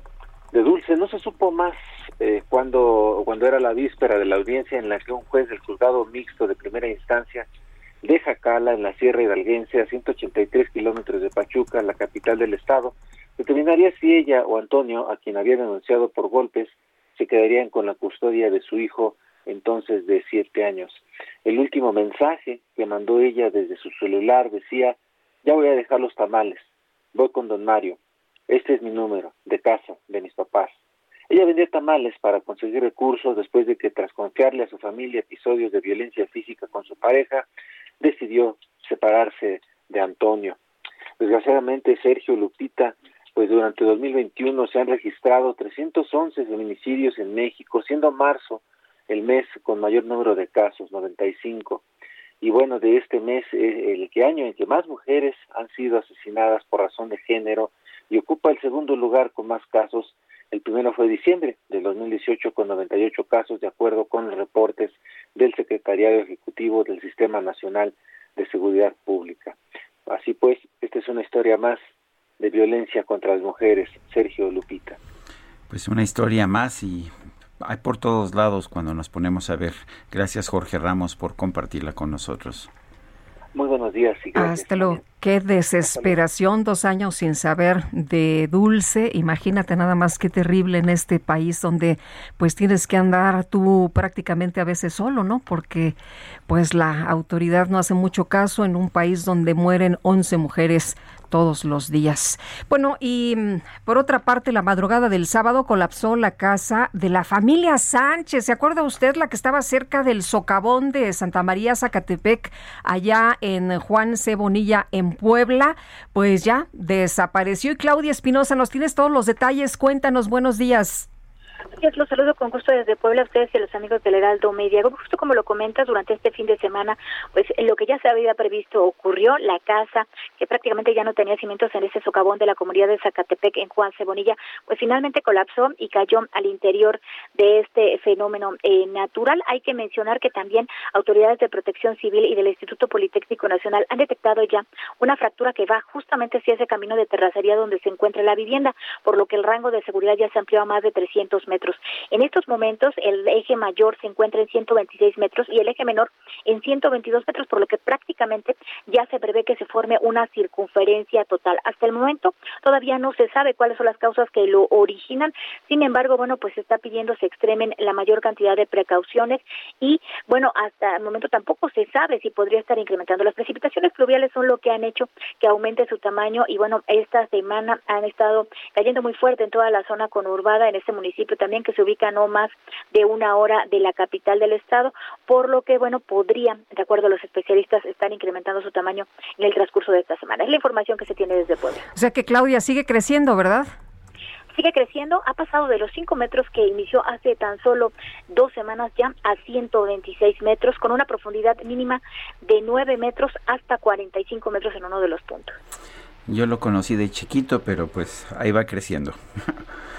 Ahí va creciendo y todavía no se sabe la causa. Se espera que a finales de mes podamos determinar, de acuerdo con el análisis de los especialistas, pues ya una postura mucho más certera de por qué surgió este socavón. Muy bien, Claudia, muchas gracias.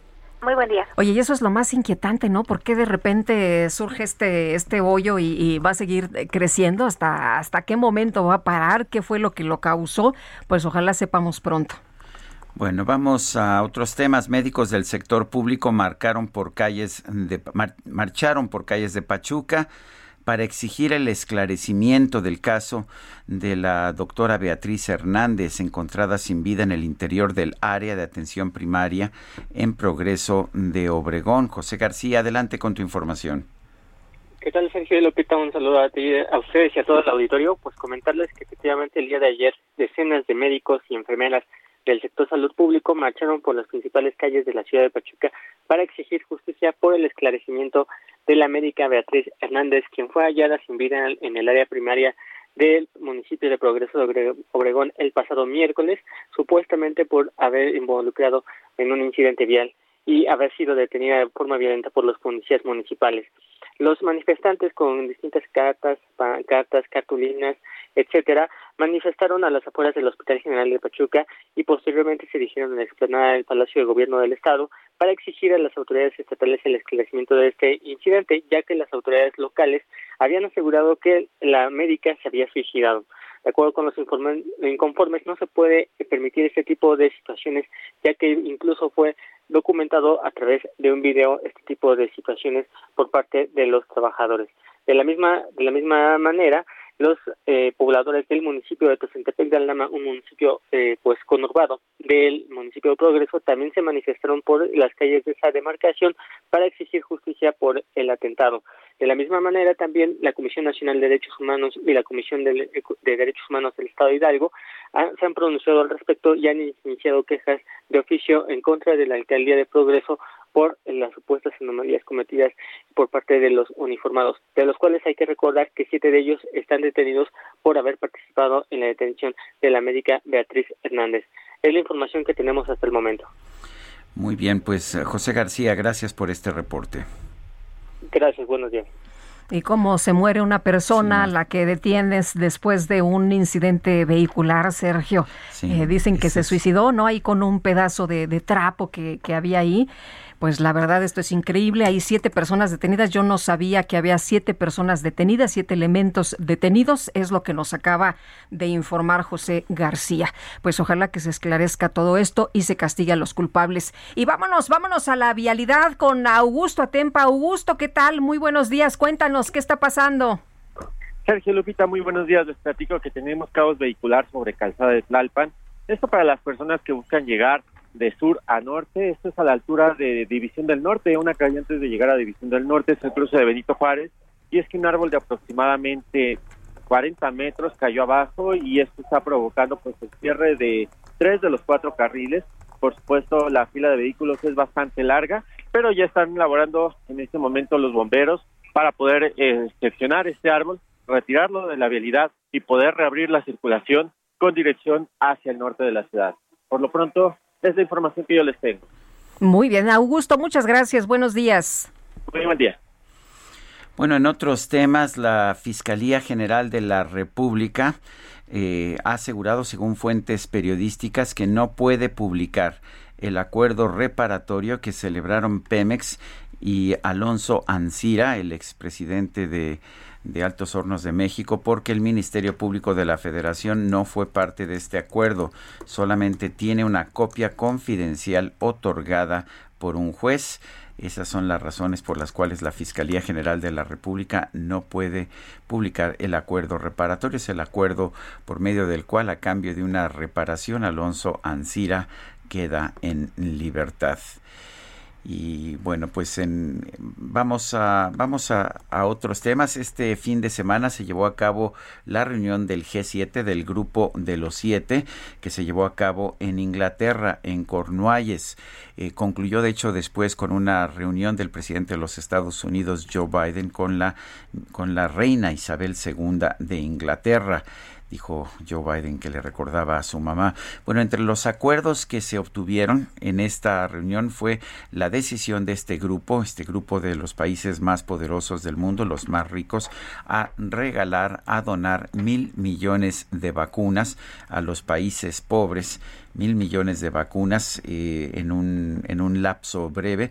En otros temas también hay un acuerdo, pero todavía preliminar, para, eh, para este, establecer un impuesto, por lo menos que sería de 15% a las empresas multinacionales. El problema es que no hay un acuerdo definitivo porque pues los distintos países quieren que sus empresas sean estén exentas eh, pero quieren que se cargue este impuesto mínimo a las empresas de los otros países. Bueno y el presidente Andrés Manuel López Obrador afirmó que México es un ejemplo para el mundo de gobernanza en pluralidad y honestidad y gracias a la participación y aquí sí ya incluyó pues eh, no nada más a la gente humilde, a los más pobres, se quiso congraciar también con las clases medias a quienes pues dijo que eran egoístas, ¿no? Y eran aspiracionistas y también con los empresarios, pero vamos a hablar del tema con José Antonio Crespo, profesor del Centro de Investigación y Docencia Económicas. Doctor, ¿qué tal? Muy buenos días.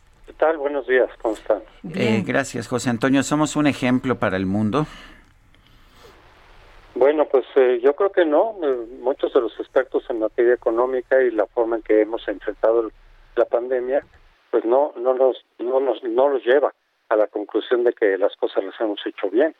En muchos sentidos, incluso al contrario.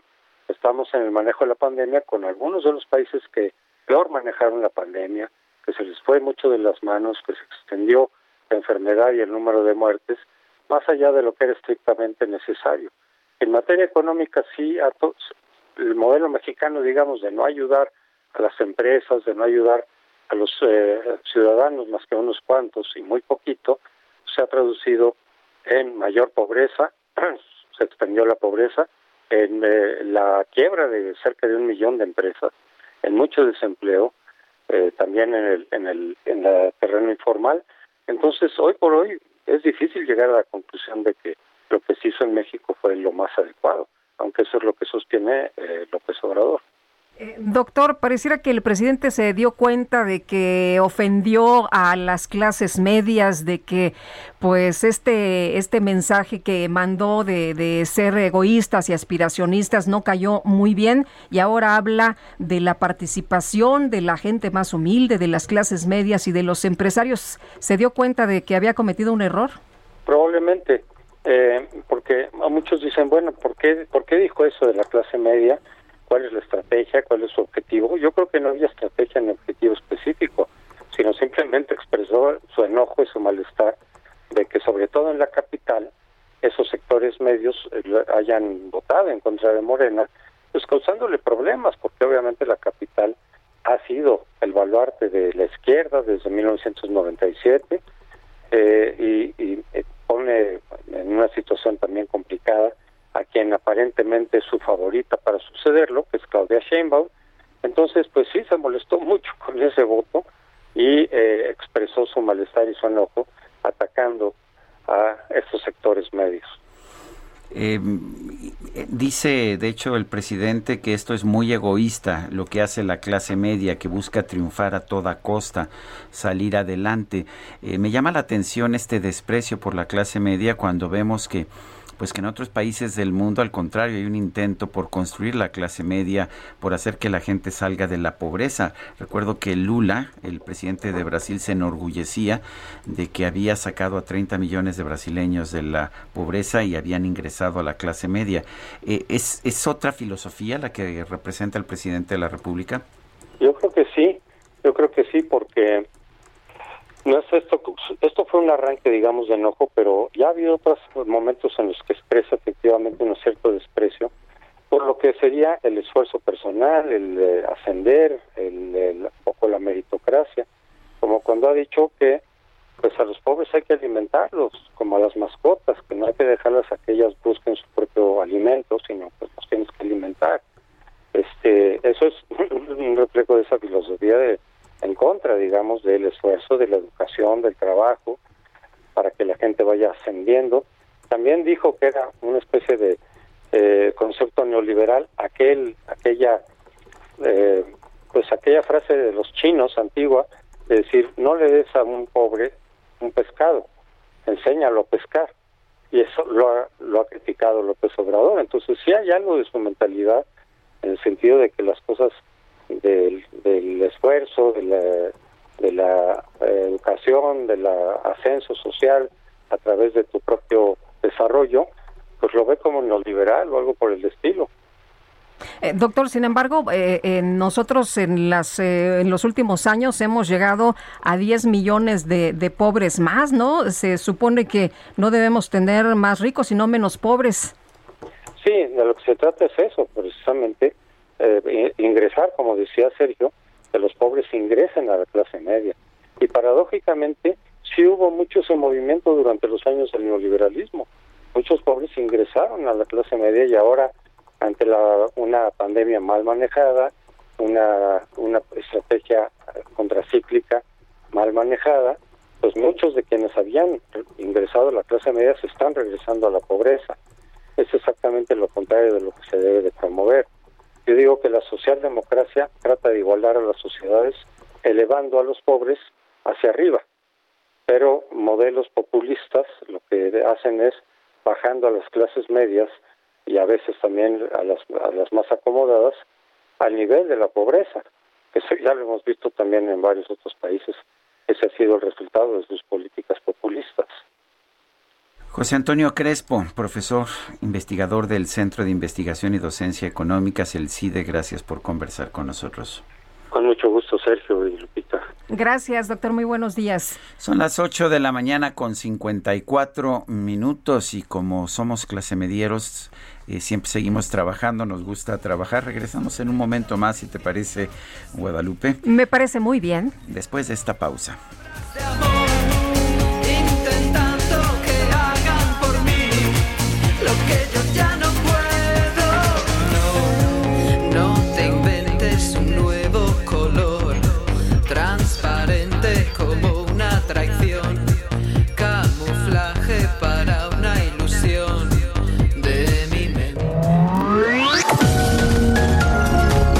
Sarmiento y Lupita Juárez quieren conocer tu opinión, tus comentarios o simplemente envía un saludo para ser más cálida esta mañana.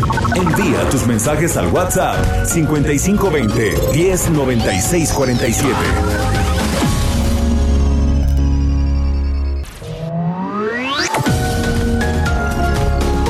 Continuamos con Sergio Sarmiento y Lupita Juárez por El Heraldo Radio.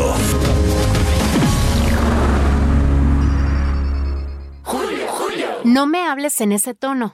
Pues para cambiar el tono, habla Soriana, con todos los tintes fijadores, modeladores y tratamientos capilares que pongo al 3x2. Sí, tintes y fijadores al 3x2. En tienda o en línea, tú pides y Julio Regalado manda. Solo en Soriana. A junio 22. Aplican restricciones. Hoy no me puedo levantar. El streaming más esperado por Cinépolis Click con María León y Yair. Revive la música de Mecano que marcó una época. Sábado 19 de junio, 8 de la noche. Boletos en www.cinepolisclick.com. Hoy no me puedo levantar. Hasta siempre.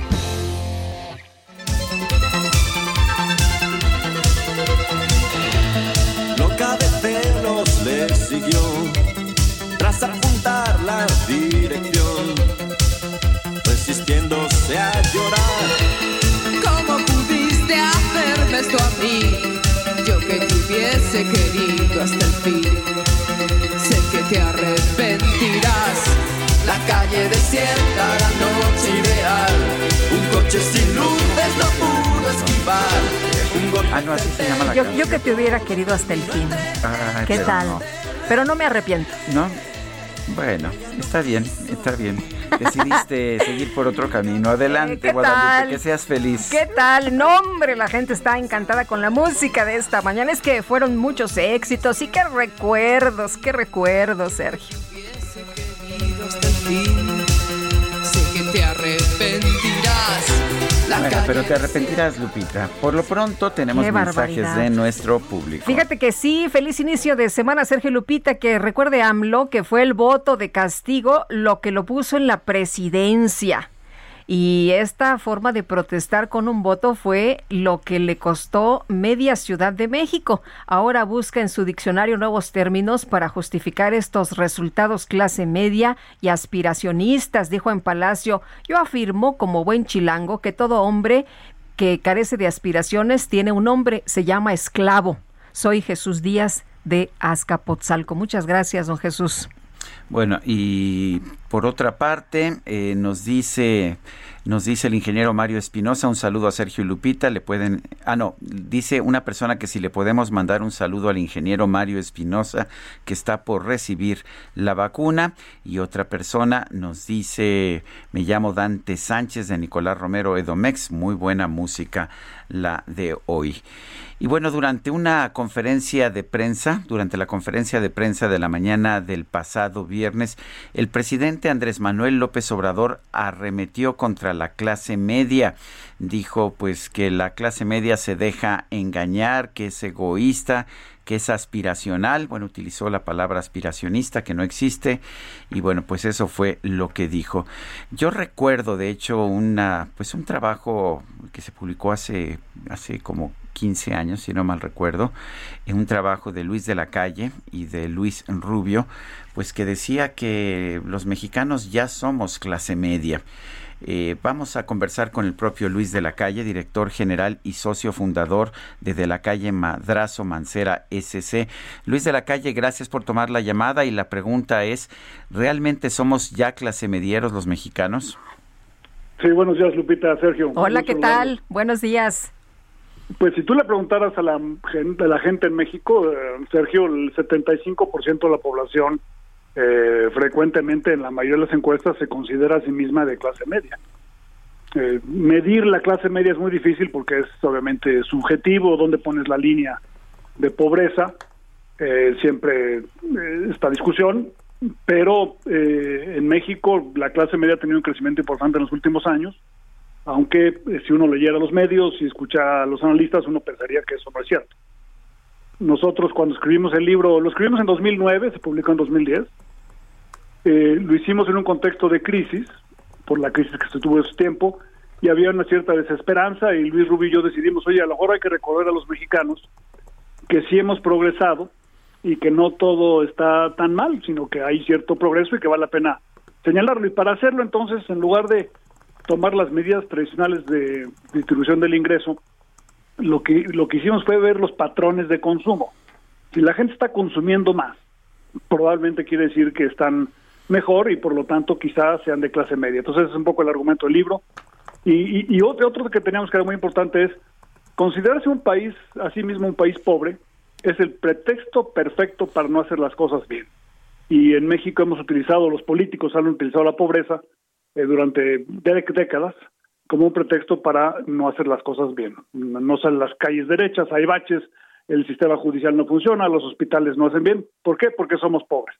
México ya no es pobre en ese sentido y podemos solucionar la pobreza, tener calles sin baches y un sistema judicial que funcione, porque tenemos suficientes recursos para hacerlo. Que no lo hagamos es un pretexto eh, y no hay que aceptárselo a los políticos. Eh, Luis, ¿a los políticos les parece amenazante la clase media? Porque, bueno, esto lo que dijo el presidente que llamó mucho la atención y no es el único, ¿no? Jacob Polensky había dicho hace apenas unos años que cuando sacas a la gente de la pobreza y llegan a la clase media, se les olvida de dónde vienen porque la gente piensa cómo vive. Entonces, cuando llega a la clase media, se les olvida de dónde vienen y quién los sacó.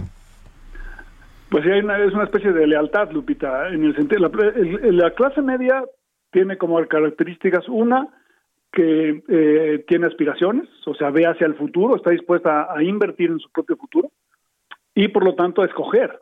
Y cuando tú escoges, pues de la misma manera que escoges qué, quiere, qué quieres consumir, qué película quieres ir a ver al cine, a qué equipo de fútbol le vas, eh, pues también vas a escoger a qué político sigues y por quién votas. Entonces, lo que no le gusta a los políticos es que el, clase mediero, pues, eh, esté acostumbrado a escoger y no siempre los escoja a ellos. Y entonces, cuando no los escoge a ellos, tratan de justificar ese, ese voto, diciendo, no, el problema es que quizás estén manipulados o eh, ya no me son fieles como eran fieles antes. O sea, si es aspiracional la clase media, eso es lo que nos estás diciendo. 100%. O sea, la, eh, Cuando escribimos el libro, eh, yo sa- salieron varios artículos al respecto, eh, mencionábamos la- las varillas de la esperanza, ¿no? La persona pobre que tiene cuela el primer piso de su casa y deja las varillas para el para colar el segundo eventualmente algún día. Esa familia probablemente en términos objetivos es pobre, pero obviamente tiene la esperanza de construir un segundo piso para mejorar sus condiciones materiales y multiplicar por dos el espacio en el que viven. Bueno, quizá económicamente sea pobre, pero culturalmente esa familia probablemente es de clase media. Y si tú le preguntaras, te diría, yo soy miembro de la clase media. Oye, y bueno, tenemos muchos ejemplos en este país, ¿no? De, de este esfuerzo y de estas aspiraciones. El policía que quiere mandar a su hijo y que se gradúa de médico, la ama de casa que lucha y que pues lo único que, que le va a dejar a los hijos es la, educación y la licenciatura y bueno, a lo mejor hasta la maestría o la señora que limpia una casa y que quiere que su hijo termine la prepa. El migrante, Lupito, o sea, el, el hecho de que haya gente que esté dispuesta a abandonar sus pueblos, venirse a la Ciudad de México o irse a Estados Unidos, es gente que tiene eh, claramente aspiraciones. Y, eh, y el presidente parece tener esta idea de que el progreso de los pobres eh, no es posible y que los pobres pueden vivir en pobreza con cierto grado de felicidad. Eh, la gente que tiene pocos recursos, los pobres, tienen una visión distinta. Ellos sí quieren salir adelante, progresar, mejorar, y eh, están ellos conscientes de que el éxito que tengan en hacerlo depende fundamentalmente de los esfuerzos que ellos hagan y solo marginalmente de la asistencia que reciban del gobierno. Ahora parece que, que el gobierno piensa que pues que no tiene caso, ¿no? Que mejor que los pobres se mantengan pobres y reciban su asistencia, ¿no? Esa es la idea, porque no son programas hechos para recibirse durante cierto tiempo y después ah, eliminarse, sino para mantenerse de forma indefinida. El éxito de un gobierno debe medirse por la expansión de la clase media, como eh, la forma de la superación de la pobreza. O sea, un buen gobierno está a favor de los pobres, pero en contra de la pobreza. Eh, Luis, ¿crees que hacer una idea romántica de la pobreza, de que los pobres son lo mejor y de que eh, los pobres son lo máximo y de que vamos a ayudar a los pobres y de que primero los pobres, em, le va a seguir funcionando al presidente? Bueno, yo creo que el presidente se equivocó en 2006 cuando hizo un silogismo que decía la mayoría de los mexicanos es pobre, yo represento, yo los represento, por lo tanto voy a ganar y perdió porque la mayoría de la gente ya en esa época no se consideraba a sí misma de clase media. Eh, en esta ocasión creo que el presidente eh, y Morena si tienen una visión de que todos en México eh, o la mayoría en México es pobre y quiere quedarse pobre, eh, se van a encontrar con un país más complejo, eh, más rico y con más aspiraciones, como lo vemos en todas las cosas que suceden todos los días en México. O sea, cuando tú abres solicitudes de exámenes profesionales para la UNAM o para el POLI o para el número de gente que quiere inscribirse, pues es creciente. Eh, o sea, los, los indicadores, por más que sea políticamente incorrecto decirlo, los indicadores objetivos son, abstrayendo obviamente de COVID, ¿no? COVID es un evento excepcional, que los mexicanos en 2018 estaban mejor que en cualquier época de la historia de México. Bueno, pues ah, Luis de la Calle, eh, director general y socio de la firma de la calle Madrazo Mancera SC. Gracias por hablar con nosotros esta mañana. Encantado, Lupita. Buenos días. Gracias, hasta luego, buenos días. Son las nueve con once minutos. Tenían Luis de la Calle Luis Rubio un libro que se llama eh, Clase Medieros. Ya no, ya no se encuentra, lo estuve buscando ayer. Ya no está en librería. Se puede encon- encontrar curiosamente en Estados Unidos y lo puedes importar de Estados Unidos. Pero un libro, eh, un libro pequeño, pero me parece importante. Bueno, vamos con otros temas. Marco Antonio Rodríguez Hurtado, próximo presidente municipal de Tlanepantla de Vaz de la coalición Va por el Estado de México, que conforma PAN, PRI y PRD para el periodo 2022-2024, recibió ya su constancia de mayoría. ¿Qué tal, Marco Antonio? Muy buenos días. Muy buenos días, con el gusto de saludarles a Jorge, a ti, Lupita.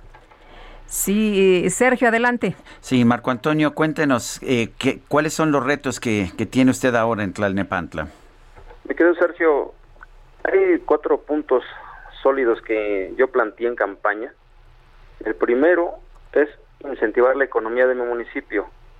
El municipio es un municipio industrial, tiene una de las zonas logísticas más importantes de la zona metropolitana y es prestador de servicios.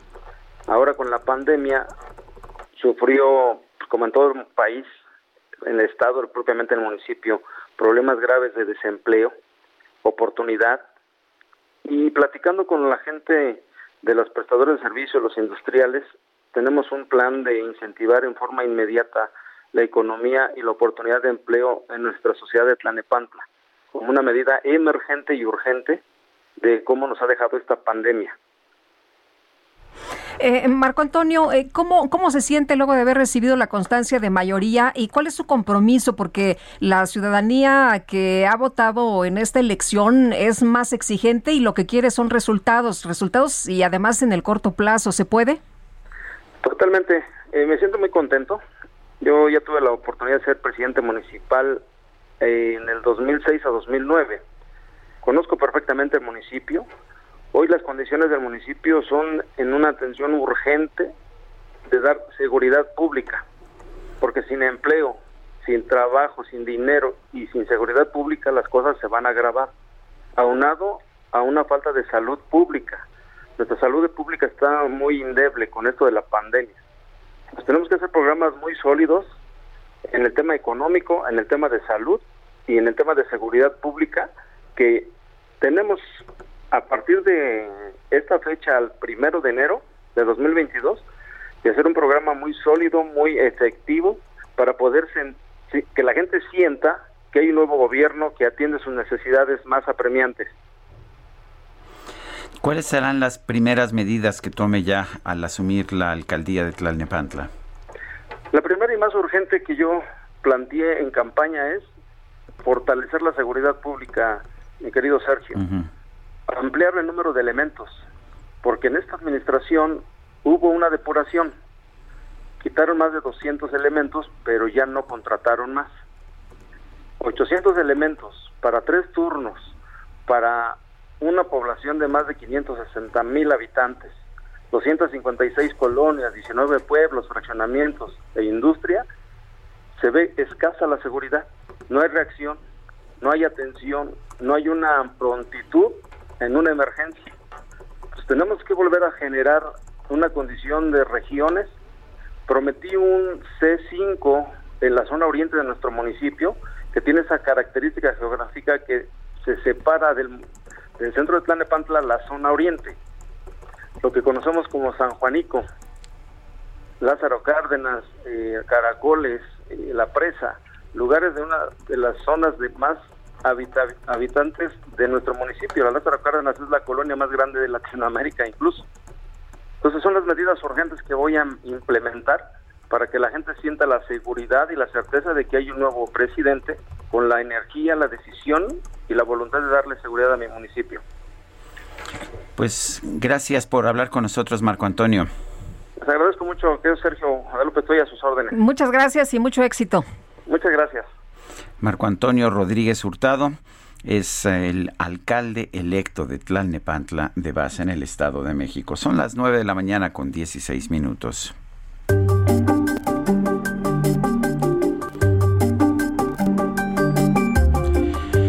Mariano Riva Palacio, adelante, ¿qué nos tienes?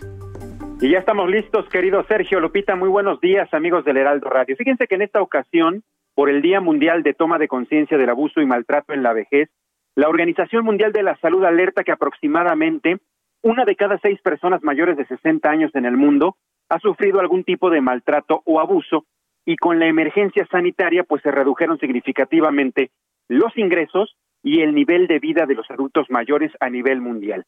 Actualmente, menos del 20% de las personas en edad de jubilación recibe una pensión. ¿Qué sucede en México, Lupita? Para el caso de nuestro país, los últimos reportes del DIF refieren que aproximadamente el 16% de las personas mayores de 60 años han sido sometidas a alguna forma de abuso, aunque existe un subregistro porque no todos los afectados acuden al Ministerio Público a denunciar. Y también en el más reciente censo de población y vivienda, la población de 60 años y más pasó de 9.1% en el 2010 a 12% en el 2020, es decir, en la actualidad hay más de 15 millones de personas residentes en México que tienen esa edad o más. Ahora, regresando al tema del abuso y maltrato, Sergio, hay datos interesantes que comparte el Instituto para el Envejecimiento Digno de la Ciudad de México. Señala que en el 2020, el año pasado, se atendieron 863 casos denunciados por vecinos, familiares o de forma anónima. De esos 863 casos, el 32% fue por violencia psicoemocional, 31% por violencia patrimonial y económica, 27% debido a omisión de cuidados y 9% relacionados con agresiones físicas. Ahora, ¿cuáles son los tipos de violencia que se han presentado? Son empujones, golpes, amenazas, infantilización, encierro y discriminación. Y lo peor es que estas formas, en la mayoría de los casos, Lupita, están normalizadas. La, la gente, mucha gente lo ve normal. Quienes viven esta situación de manera cotidiana, argumentan los expertos, en ocasiones son incapaces de percatarse, de darse cuenta de lo que padecen porque lo consideran natural, normal. Lo mismo sucede cuando la violencia pues es ocasionada por personas con quienes tienen lazos afectivos, familiares o de confianza que por lo regular esto es lo que ocurre cuando se presentan estos casos de violencia con las personas mayores de 60 años. Generalmente son familiares, gente cercana a ellos, quienes abusa de ellos. Estamos ante un problema social, Sergio, que por lo general no se notifica o denuncia lo suficiente. Y aunque se desconoce la magnitud del maltrato a la vejez, su importancia social y moral es indiscutible, por lo que expertos piden una respuesta a nivel mundial multifacética que se centre en la protección de los derechos de las personas de la tercera edad y que establece la Organización de las Naciones Unidas. La pandemia por COVID-19 evidenció e incrementó su vulnerabilidad a sufrir maltrato y abuso al interior de los hogares y a nivel comunitario. Esto último lo revela el, el Seminario Universitario Interdisciplinario sobre envejecimiento y vejez de la UNAM. Por el confinamiento, esto aceleró e incrementó la vulnerabilidad a sufrir maltrato de los adultos mayores. Así que Sergio Lupita, mi comentario, información y reflexión a propósito precisamente de el Día Mundial de Toma de Conciencia del Abuso y Maltrato en la Vejez en todo el mundo. Gracias Sergio Lupita. Iniciamos la semana. Muy buenos días. Gracias Mariano. Las 9 de la mañana con 20 minutos. Vamos a un resumen. Vamos a un resumen de la información más importante.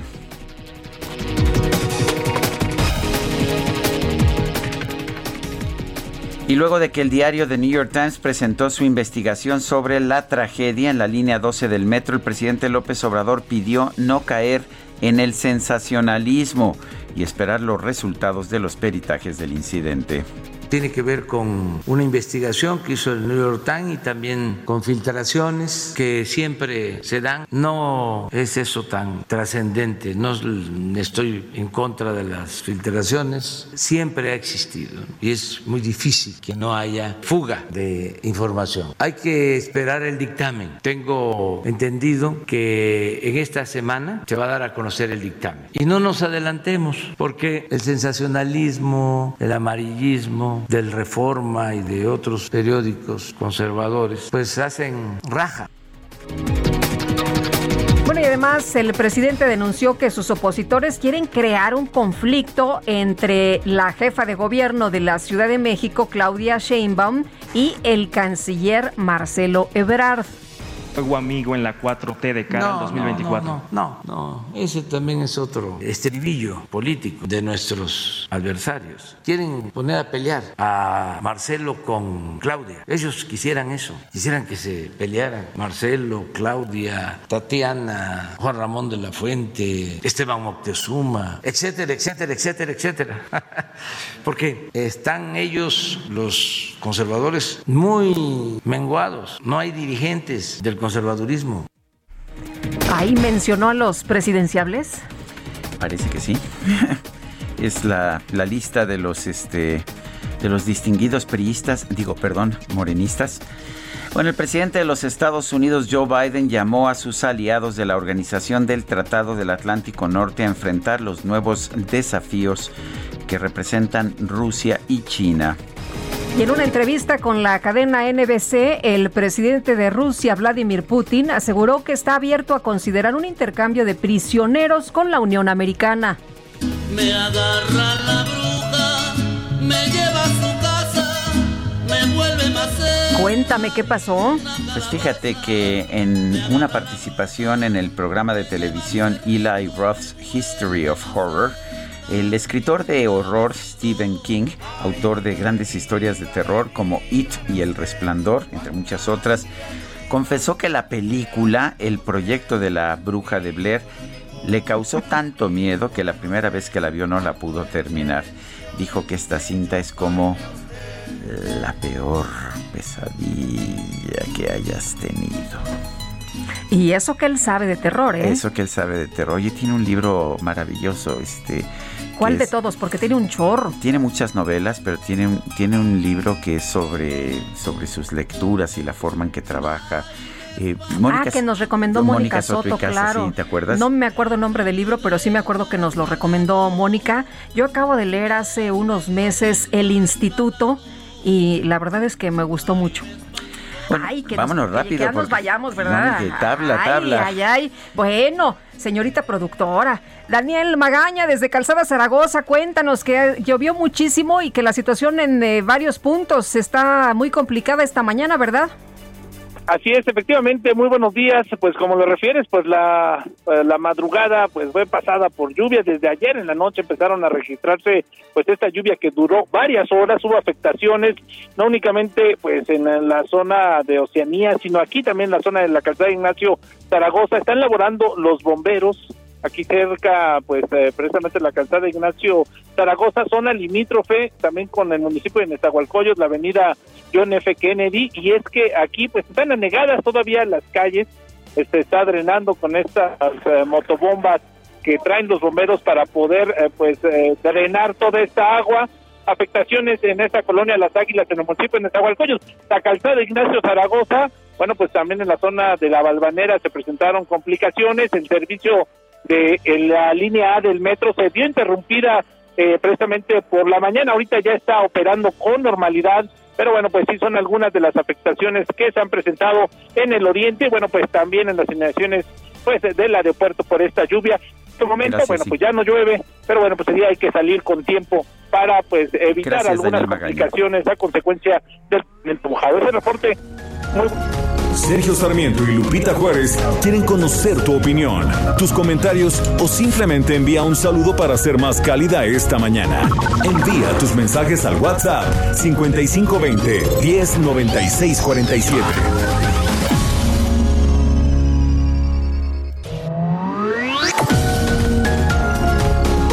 Continuamos con Sergio Sarmiento y Lupita Juárez por El Heraldo Radio.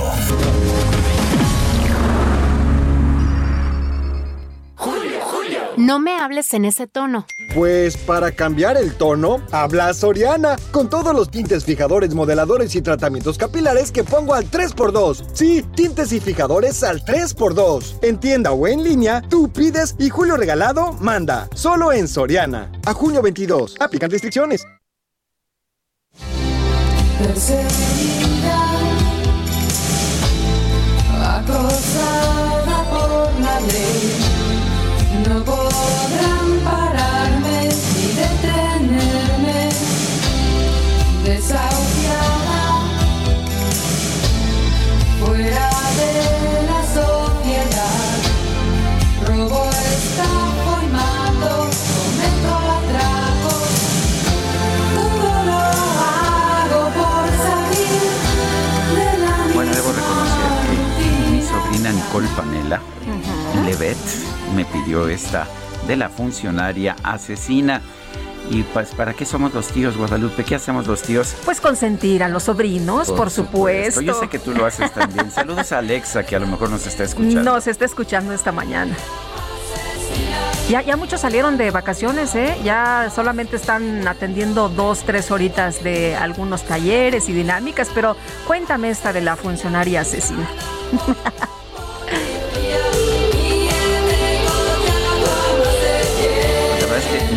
nunca la he escuchado, no te No, puedo no me contar. puedes. Ah, yo pensé que ibas a contar la historia porque yo tampoco la conozco. No, yo también, nada más que te puedo decir que mi sobrina consentida, Nicole, la pidió y pues ahí está. Servida. Asesina. Servida.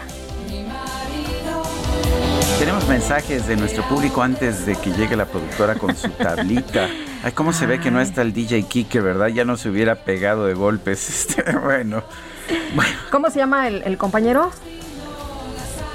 Juan, Carlos, Juan Carlos, nos da mucho gusto Está- trabajar con ustedes. Sí. Sí, sí, sí, está muy bien portadito Juan Carlos, sí, sí. qué bárbaro. Bueno, el Oye, DJ Kike, ya sabes, es eh, muy mal portado, ya sabes, se porta tan mal como la clase media. Hijo, híjole. Oye, nos dice Oleik Maris esta mañana en Colonia San José Tláhuac no amanece tan de buenas, inundados desde anoche con olores fétidos por el drenaje sin apoyo de la autoridad, lo de cada año. Y bueno, nos presenta unas fotografías y está tremendo, ni siquiera para salir de tu casa, ¿eh? No, pues no se puede, a menos que tengas lancha. Eso es la, la única forma. Pero bueno, aspirar a algo mejor me parece que es de clases medias y, y, y, pues la gente no es aspiracionista, como decía el presidente. si eres aspiracionista, eres egoísta. Bueno, dice otra persona, excelente día a todos, qué bueno que la gente tenga aspiraciones, que todos mejoremos en todas las áreas de la vida. No es bueno el conformismo, por supuesto, trabajando, esforzándonos y siendo valientes. Bendiciones. Eh, saludos de Beto Reynoso. Dice, el mundo del revés, eh, el Mesías Tropical hace un mes decía que iba a desaparecer el INE y ahora aplaude su desempeño.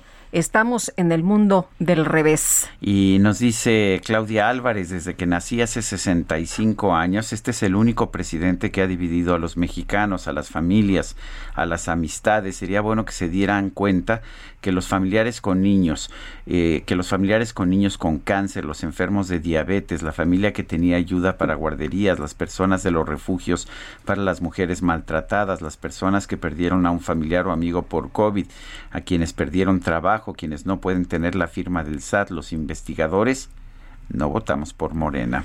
Bueno, oye, y me mandaron unas fotografías de Lerma, de este parque eh, industrial eh, de, Santa Rosa, y dice eh, una persona que, pues ojalá, ojalá que quien llegue sí pueda hacer esto. Eh, pues, ¿Quién quedaría como presidente municipal en Lerma? No, no me he fijado, fíjate. Ojalá que pueda resolver este problema de los baches, ¿no? Donde cabe un carro, imagínate nada más, y no es nada más una calle, son varias calles.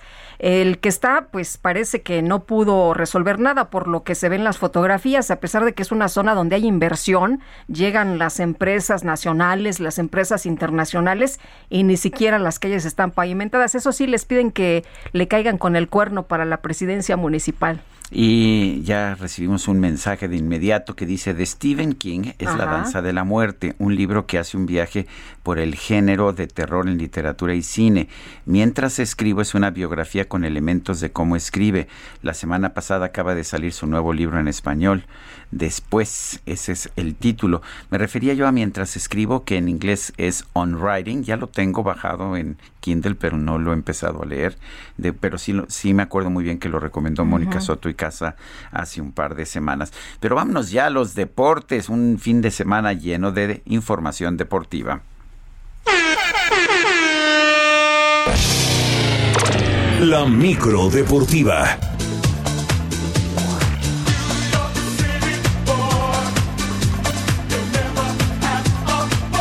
Yo pensé que me iban a poner este eh, Moon River de Henry Mancini. pero Uy, no ni- te la han me puesto, ¿verdad? No te la han puesto. Ni caso, pero mira, Julio Romero está aquí. Bueno, el fin de semana, ¿qué te puedo decir? Un fin de semana muy lleno de información. Julio Romero, adelante. Muchas gracias, Sergio Lupita, amigos de la Hola. ¿qué Qué placer tal? saludarles, qué placer saludarles. Y aquí ya se convirtió en una escuela, ahora sí que es escuela de cacharpos. ¿No?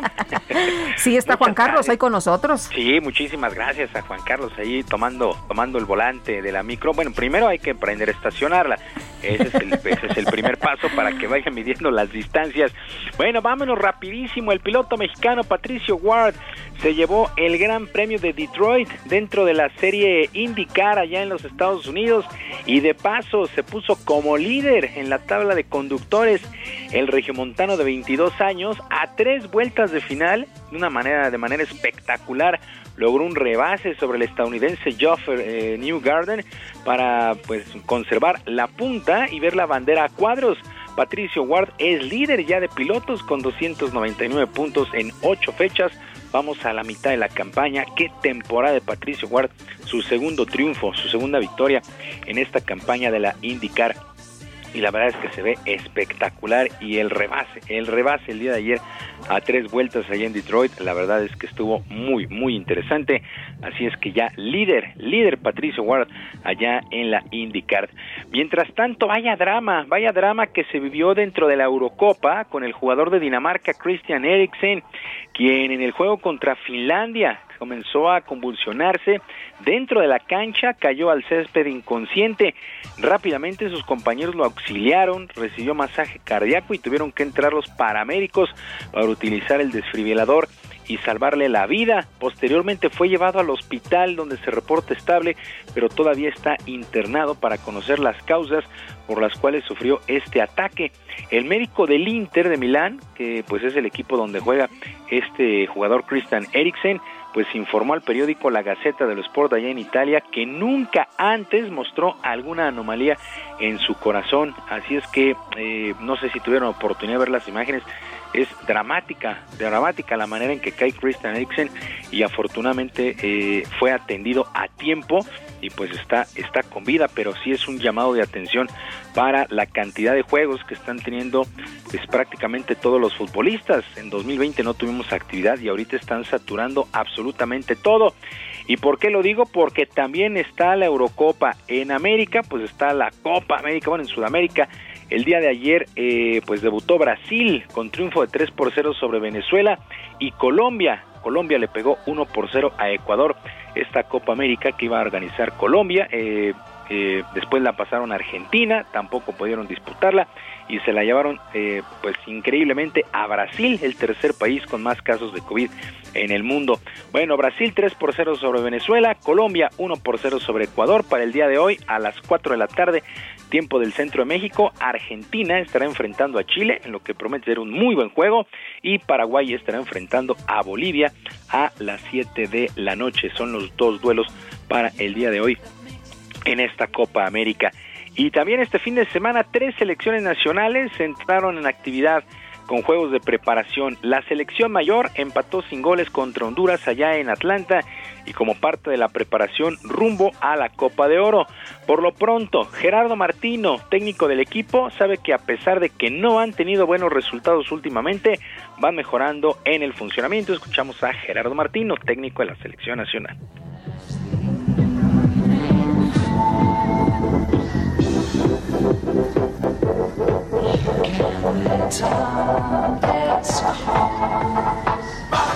Vuelvo a repetir, no estoy este, preocupado, sé que hay cosas para mejorar, pero no estoy preocupado con el rendimiento y evidentemente así es, es, el peor momento en cuanto a resultados, ¿no? Teniendo en cuenta que llevamos dos años y medio este, y que a lo mejor este no es el momento más importante de esos cuatro años, donde claramente lo tenemos a partir de, de septiembre.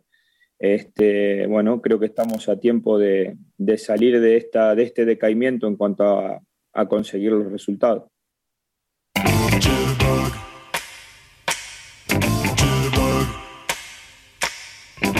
Bueno, por su parte, la selección olímpica cerró sus duelos de preparación de cara a Tokio 2020, venciendo 3 por 2 a su similar de Australia. Este duelo allá en Marbella, en España. En la conferencia de prensa posterior al duelo, Jaime Lozano, el técnico, aseguró que ya tiene elegido a los tres refuerzos que se estarán integrando al equipo para la justa veraniega, pero no dio los nombres. Uno de ellos será Guillermo Ochoa, el portero del América. Y la selección femenil, ella sí fue vapuleada por el cuadro local Japón, cinco goles a uno en el Kanseki Stadium, allá en en el inicio de la gira por Asia.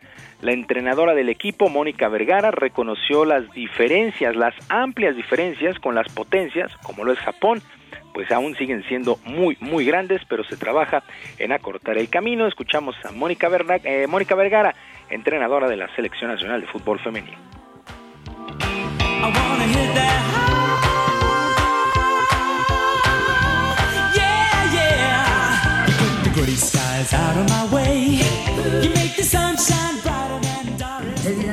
todavía tenemos muchísimo trabajo por hacer. El ritmo que se requiere durante todo el partido a estos niveles, todavía estamos lejos de estar en ese nivel, pero me quedo con muchas cosas, sobre todo que se hicieron en el primer tiempo y que el equipo nunca bajó los brazos, que de verdad siguió buscando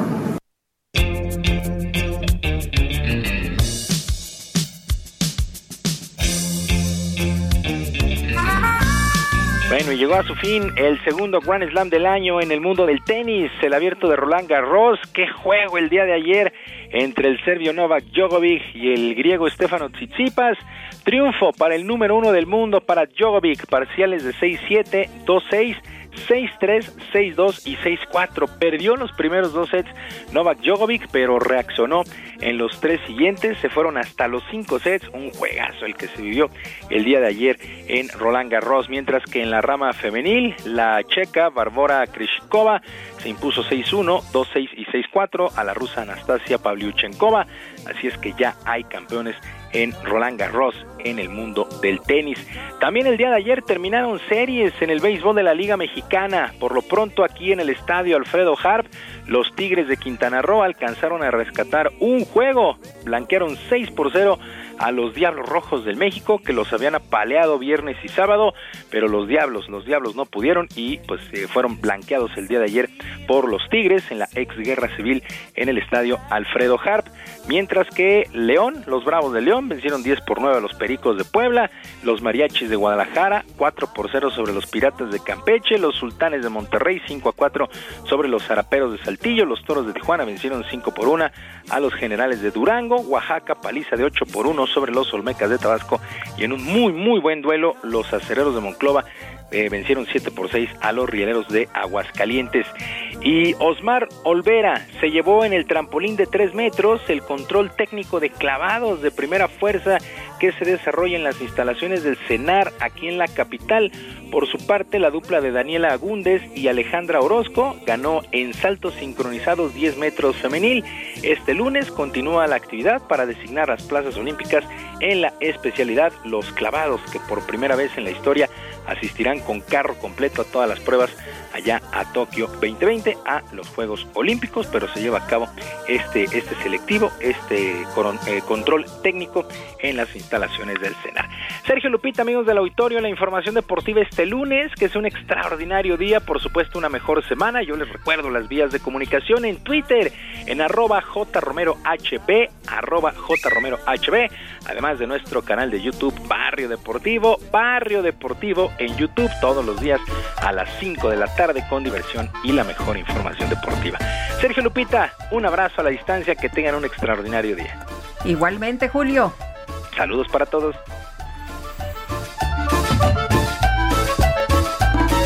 Son las 9 de la mañana con 45 minutos. Send you in style someday. Old dream maker, you heartbreaker, wherever you're going. Oh, hacedor de sueños, rompedor de corazones, donde quiera que vayas, voy contigo. Esto es Moon River. Y habla de dos vagabundos que quieren ver el mundo. Hay tanto mundo para ver.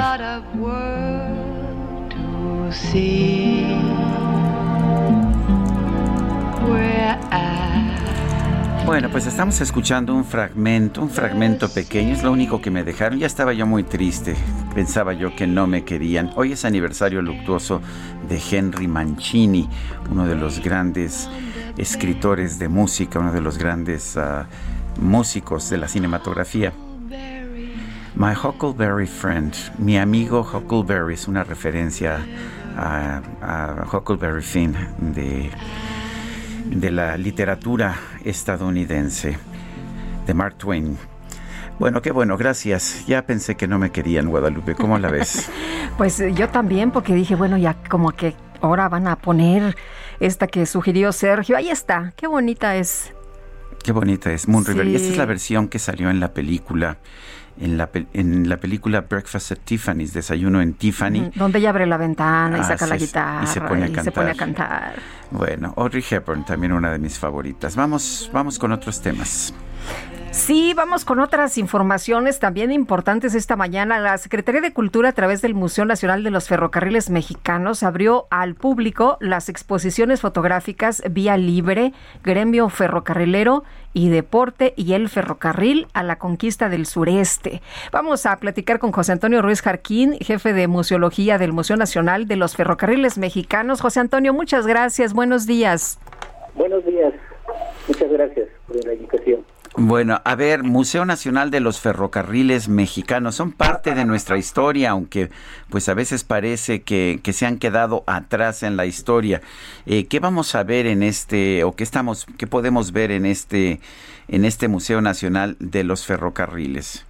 Bueno, tenemos dos exposiciones eh, fotográficas. Las exposiciones, fotográficas eh, pues forman parte de las actividades sustantivas que realiza el Museo Nacional de los Ferrocarriles, con el objetivo pues, de difundir y poner en valor principalmente nuestro acervo fotográfico a partir de diversos temas sobre la historia y la cultura que genera este medio de transporte.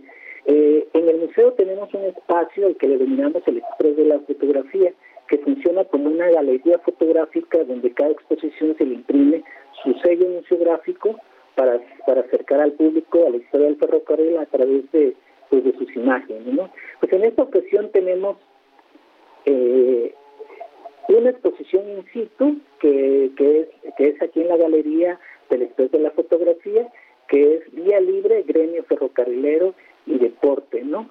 que es mediante una selección de imágenes eh, de mediados del siglo XX que queremos poner en valor la aparición del deporte y el auge que cobró eh, como una de las transformaciones más importantes en la utilización del ocio de la clase trabajadora industrial y el papel que jugó la empresa el sindicato en el desarrollo de la práctica y la estimulación de diferentes disciplinas deportivas como el béisbol, el tenis, ¿no? el ciclismo, el básquetbol, y así como la construcción de centros deportivos a finales de los de los años 50, este, centros deportivos en los centros ferrocarrileros del país como Aguascalientes, San Luis Potosí, Monterrey, Matías Romero, ¿no?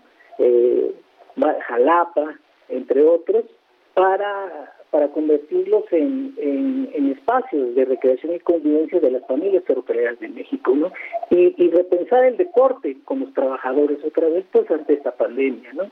Y la otra exposición es en, un micrositio de manera virtual, que es que es un que es una exposición que se llama El ferrocarril a la conquista del sureste, que, que es una selección de imágenes de 31 imágenes que conforman esta exposición que forman parte de los informes de la Secretaría de Comunicaciones y Obras Públicas, lo que fue el SCOP, integrados, eh, que, es, que es un tomo integrado por que fue publicado en 1938. Las, las fotografías dan cuenta de las diferentes etapas constructivas de los problemas técnicos y las soluciones que dieron para su construcción. Es esta es, es este ferrocarril que guía de Coaxacualcos hasta Campeche para ya unir prácticamente la red ferroviaria con la península de Yucatán, ¿no? Entonces es una selección de imágenes este, realmente muy interesantes para ya realmente eh, pues quedar prácticamente conectada a la red ferroviaria del centro del país con la península eh, de Yucatán, que inicia en 1934 y se inauguró en 1950. Ah, el Museo Nacional de los Ferrocarriles. Sí, en, el Museo Nacional de los Ferrocarriles. Ahí está, ahí ¿Pero dónde está? Ah, el Museo Nacional de los Ferrocarriles se encuentra en la ciudad de Puebla, en la 11 Norte 1005, prácticamente en el centro histórico de la ciudad. Y tenemos un horario de, de martes a domingo, de 9 de la mañana a 5 de la tarde, ya está abierto al público con todos los, los protocolos necesarios para esta época. Muy bien. Bueno, gracias, gracias por hablar con nosotros y, e invitarnos a ver este museo, José Antonio Ruiz Jarquín. Muchas gracias por la invitación. Son las 9 de la mañana con 51 minutos. Vámonos a un resumen de la información más importante.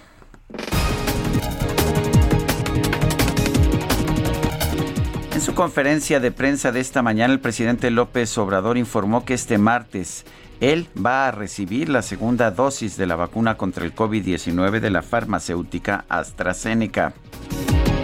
Y por otro lado, el presidente expresó su respaldo a la consulta extraordinaria que va a realizar el Pleno de la Suprema Corte de Justicia sobre la reforma al Poder Judicial.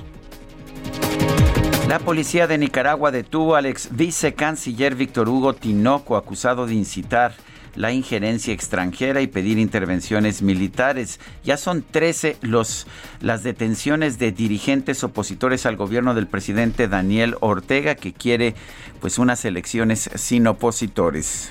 A la hija de Chamorro la consignó por eh, qué? Por lo Eh, mismo, eh, es una, por- es una ley que dice que si tú pides justicia, estás apoyando a, a la injerencia dice extranjera. consolidación, porque no tiene consolidación de la ideología, creo que Eso ese es fue el algo cargo. así, sí. Bueno, este es uno de los que recibió, sí. Bueno, El presidente de Ucrania, Volodymyr Zelensky, lamentó que su homólogo de los Estados Unidos, Joe Biden, no se haya reunido con él antes de su encuentro con el presidente de Rusia, Vladimir Putin.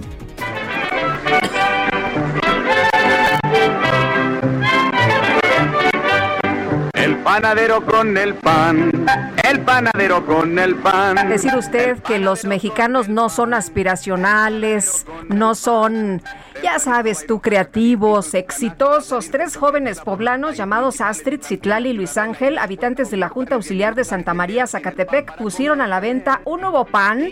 Es un nuevo pan de feria inspirado en el enorme socavón que surgió allí en su comunidad. Consiste en un pan, fíjate, es un pan redondito con una bola de helado en el centro. Ah. Incluye la frase recuerdo del socavón y las figuras de dos perritos no podían faltar que representan a Spy Spike, los cuales fueron rescatados del interior del socavón. ¿Quieren más de lo mismo? Que con su pan se lo coman.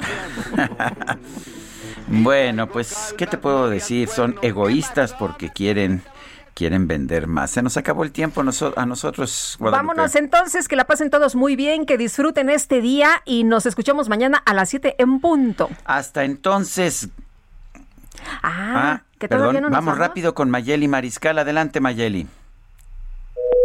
No, ya dijo, no, yo ya me voy. Bueno, no sé, vamos a ver si... No, ya no. Bueno, vamos entonces pues a despedirnos. Nos escuchamos mañana en punto de las 7 de la mañana. Hasta entonces, gracias de todo corazón.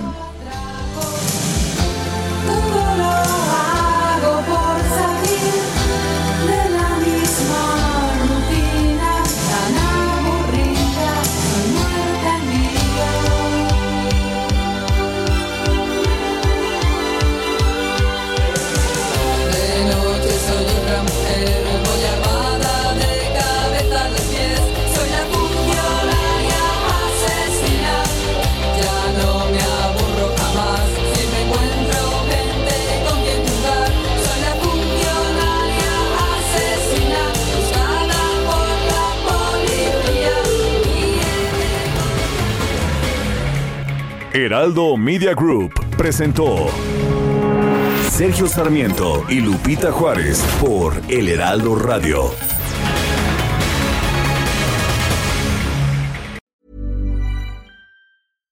When you make decisions for your company, you look for the no brainers. And if you have a lot of mailing to do, stamps.com is the ultimate no brainer. It streamlines your processes to make your business more efficient, which makes you less busy.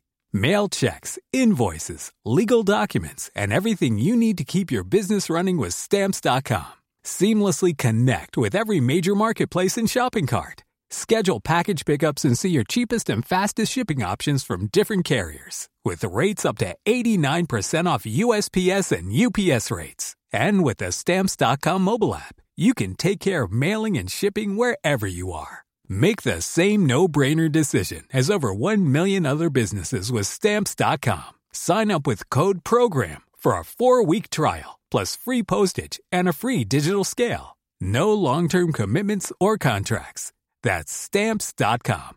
Code program.